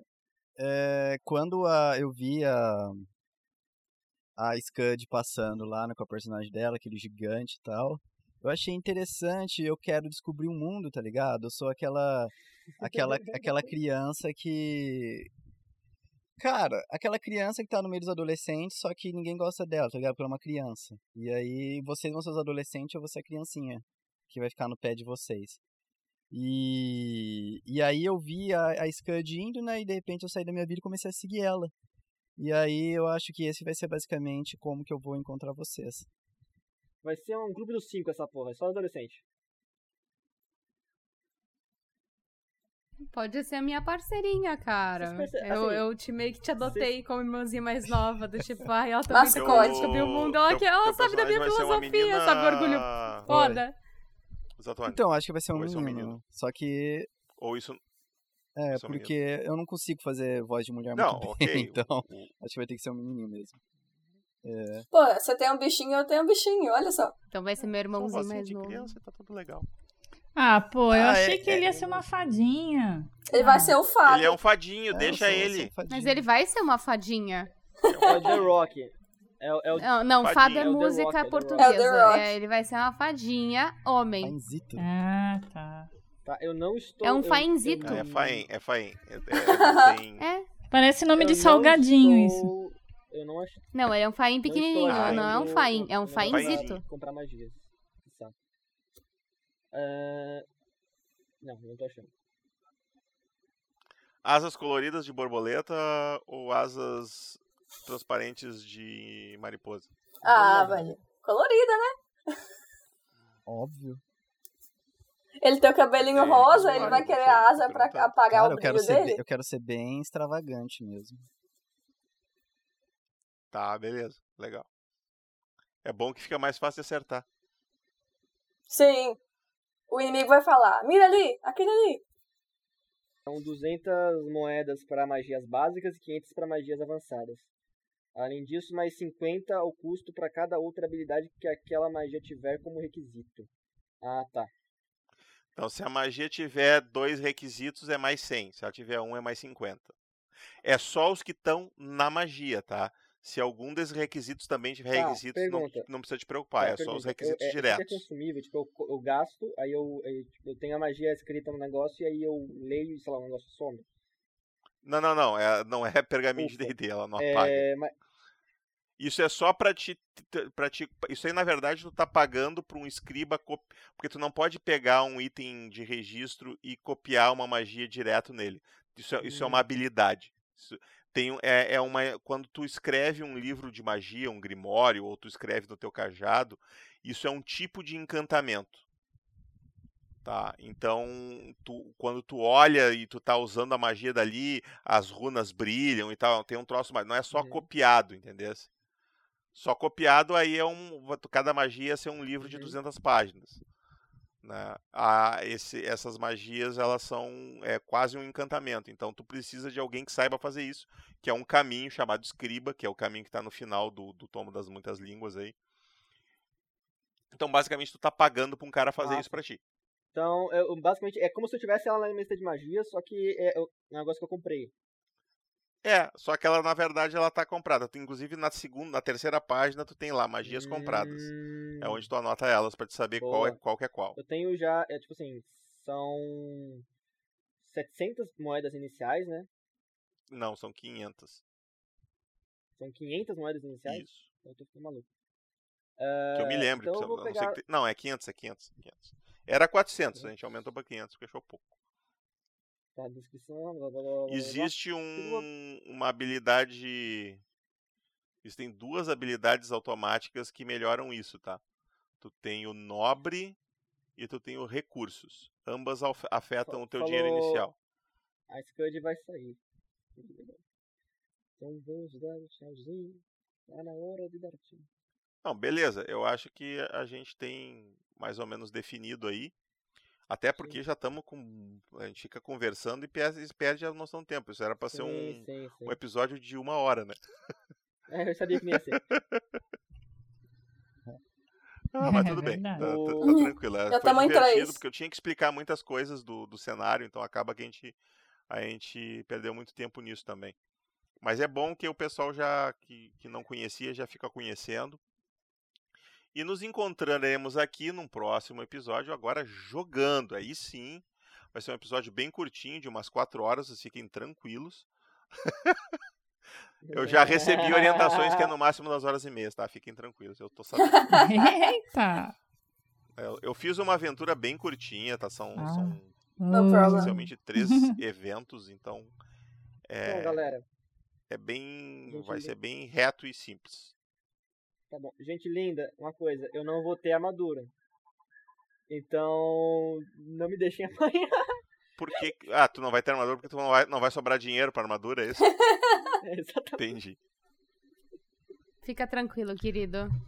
Tem uma habilidade Obrigado. necromântica chamada Fique armadura, armadura meu- meu necromântica. caro. É muito legal. Eu serei seu escudo. Um grande Oh. escudo. Que bom, assim fica mais eu fácil vou te usar como pele. Cara, é- amanhã o, o Thiago e eu vamos discutir essa questão de, de colocar um ponto igual ali no nosso background. Acredito que a gente deve escrever algum texto mais formal pra ficar mais fácil pra você na hora de adaptar lá na, no início da aventura. Pe- Pelo que entendi, assim, nós temos duas panelinhas que isolaram a Lúcia, é isso, né? Ela, ela é eu o já dragão, senti é isso há dragão. faz tempo. Eu estou quietinha aqui. Depende, porque- depende. Se você é adolescente, Não. A, Lu, a Lúcia eu acho que vai ser a, a, a sabedoria do grupo, né? Ah, então, então, é por isso. Assim esperamos. né? A Lúcia é a tia chata, Verdade, quantos entendeu? anos a Lúcia vai ter? É, não pensei nisso ainda. Quantos anos tem um dragão. Dragão. é? Mas tu não vai ser adolescente igual a gente, né? Eu vou fazer o seguinte, então, para para facilitar, eu vou montar um questionáriozinho. Cara, se tu pra fizer isso no, no E aí vocês Google respondam. Formulários, facilita demais pra você. Isso, isso. É isso que eu vou fazer. Eu vou fazer no Google Formulários. E aí tu. Vocês só respondam aquilo ali, independente de vocês forem escrever. Vocês podem es- responder as perguntas de uma maneira reta. Tipo, sim, não, isso, aquilo. Ou vocês podem escrever um texto mais. um parágrafo mais completo. Não precisa escrever muito. Só faça que aí eu monto É. isso e aí eu. eu, eu faço um, um Nice. texto depois e mando para todo mundo. E aí esses coisas entre que vocês querem amarrar entre vocês, vocês podem colocar ali no, eu até coloco um- uma pergunta sobre isso, que você tem relação com algum personagem do grupo, qual, né? E aí vocês já colocam ali, vocês conversem entre vocês sobre isso e depois a gente eu vou colocar vocês todos no mesmo lugar e já se conhecendo, não se Beleza. preocupem com isso. Os que não for, os, as panelinhas que não se conhecerem, tá? Não, mas é adolescente. Adolescente se conhece muito fácil. né? Faz amizade rápido. É. Sim, com certeza. Beleza, então. Então é isso. Ah, hoje, excepcionalmente, não teremos uma torre de Sarfion. A torre de Sarfion é o deus da sabedoria no mundo de Dracon. E a torre de Sarfion é o momento onde a gente responde dúvidas dos nossos ah, ouvintes e, e players do. Tá. É o nosso Tarrasque na bota, basicamente. Vamos, vou explicar assim pro pessoal do RPG Next. Pergaminhos na bota. Pergaminhos na bota, é. Tarrasque na bota é o, é o, Podcast. é o podcast. O, então, ah, hoje nós não vamos fazer porque tá, já tá longo pra caralho. Imagina vai ficar com umas duas Sim. horas, duas horas e vinte esse, E eu vou de Esse-. Cara, eu devo conseguir subir o áudio pra você só quando eu chegar do trabalho amanhã. Não, não te preocupa, eu não vou começar a editar isso antes do final de semana. Ótimo. Eu, te- eu tenho um, eu tô terminando de editar um outro episódio, então não, eu não devo terminar isso até sexta. Ah, o, o episódio de janeiro, que não foi ao ar ainda. Já estamos no dia 3 de fevereiro. O pessoal vai me É. matar. O, ano passado teve só seis episódios, porque eu rateei muito. Vamos lá, Mas esse ano não. Esse ano a gente vai ter 24, pelo menos. Nice. Mas então é tá. Nos falamos. E é isso, pessoal. Como eu sempre digo no Mightcast, eu, o Thiago e o Domênico, nós somos os portadores da Might Blade, mas nós carregamos ela para vocês.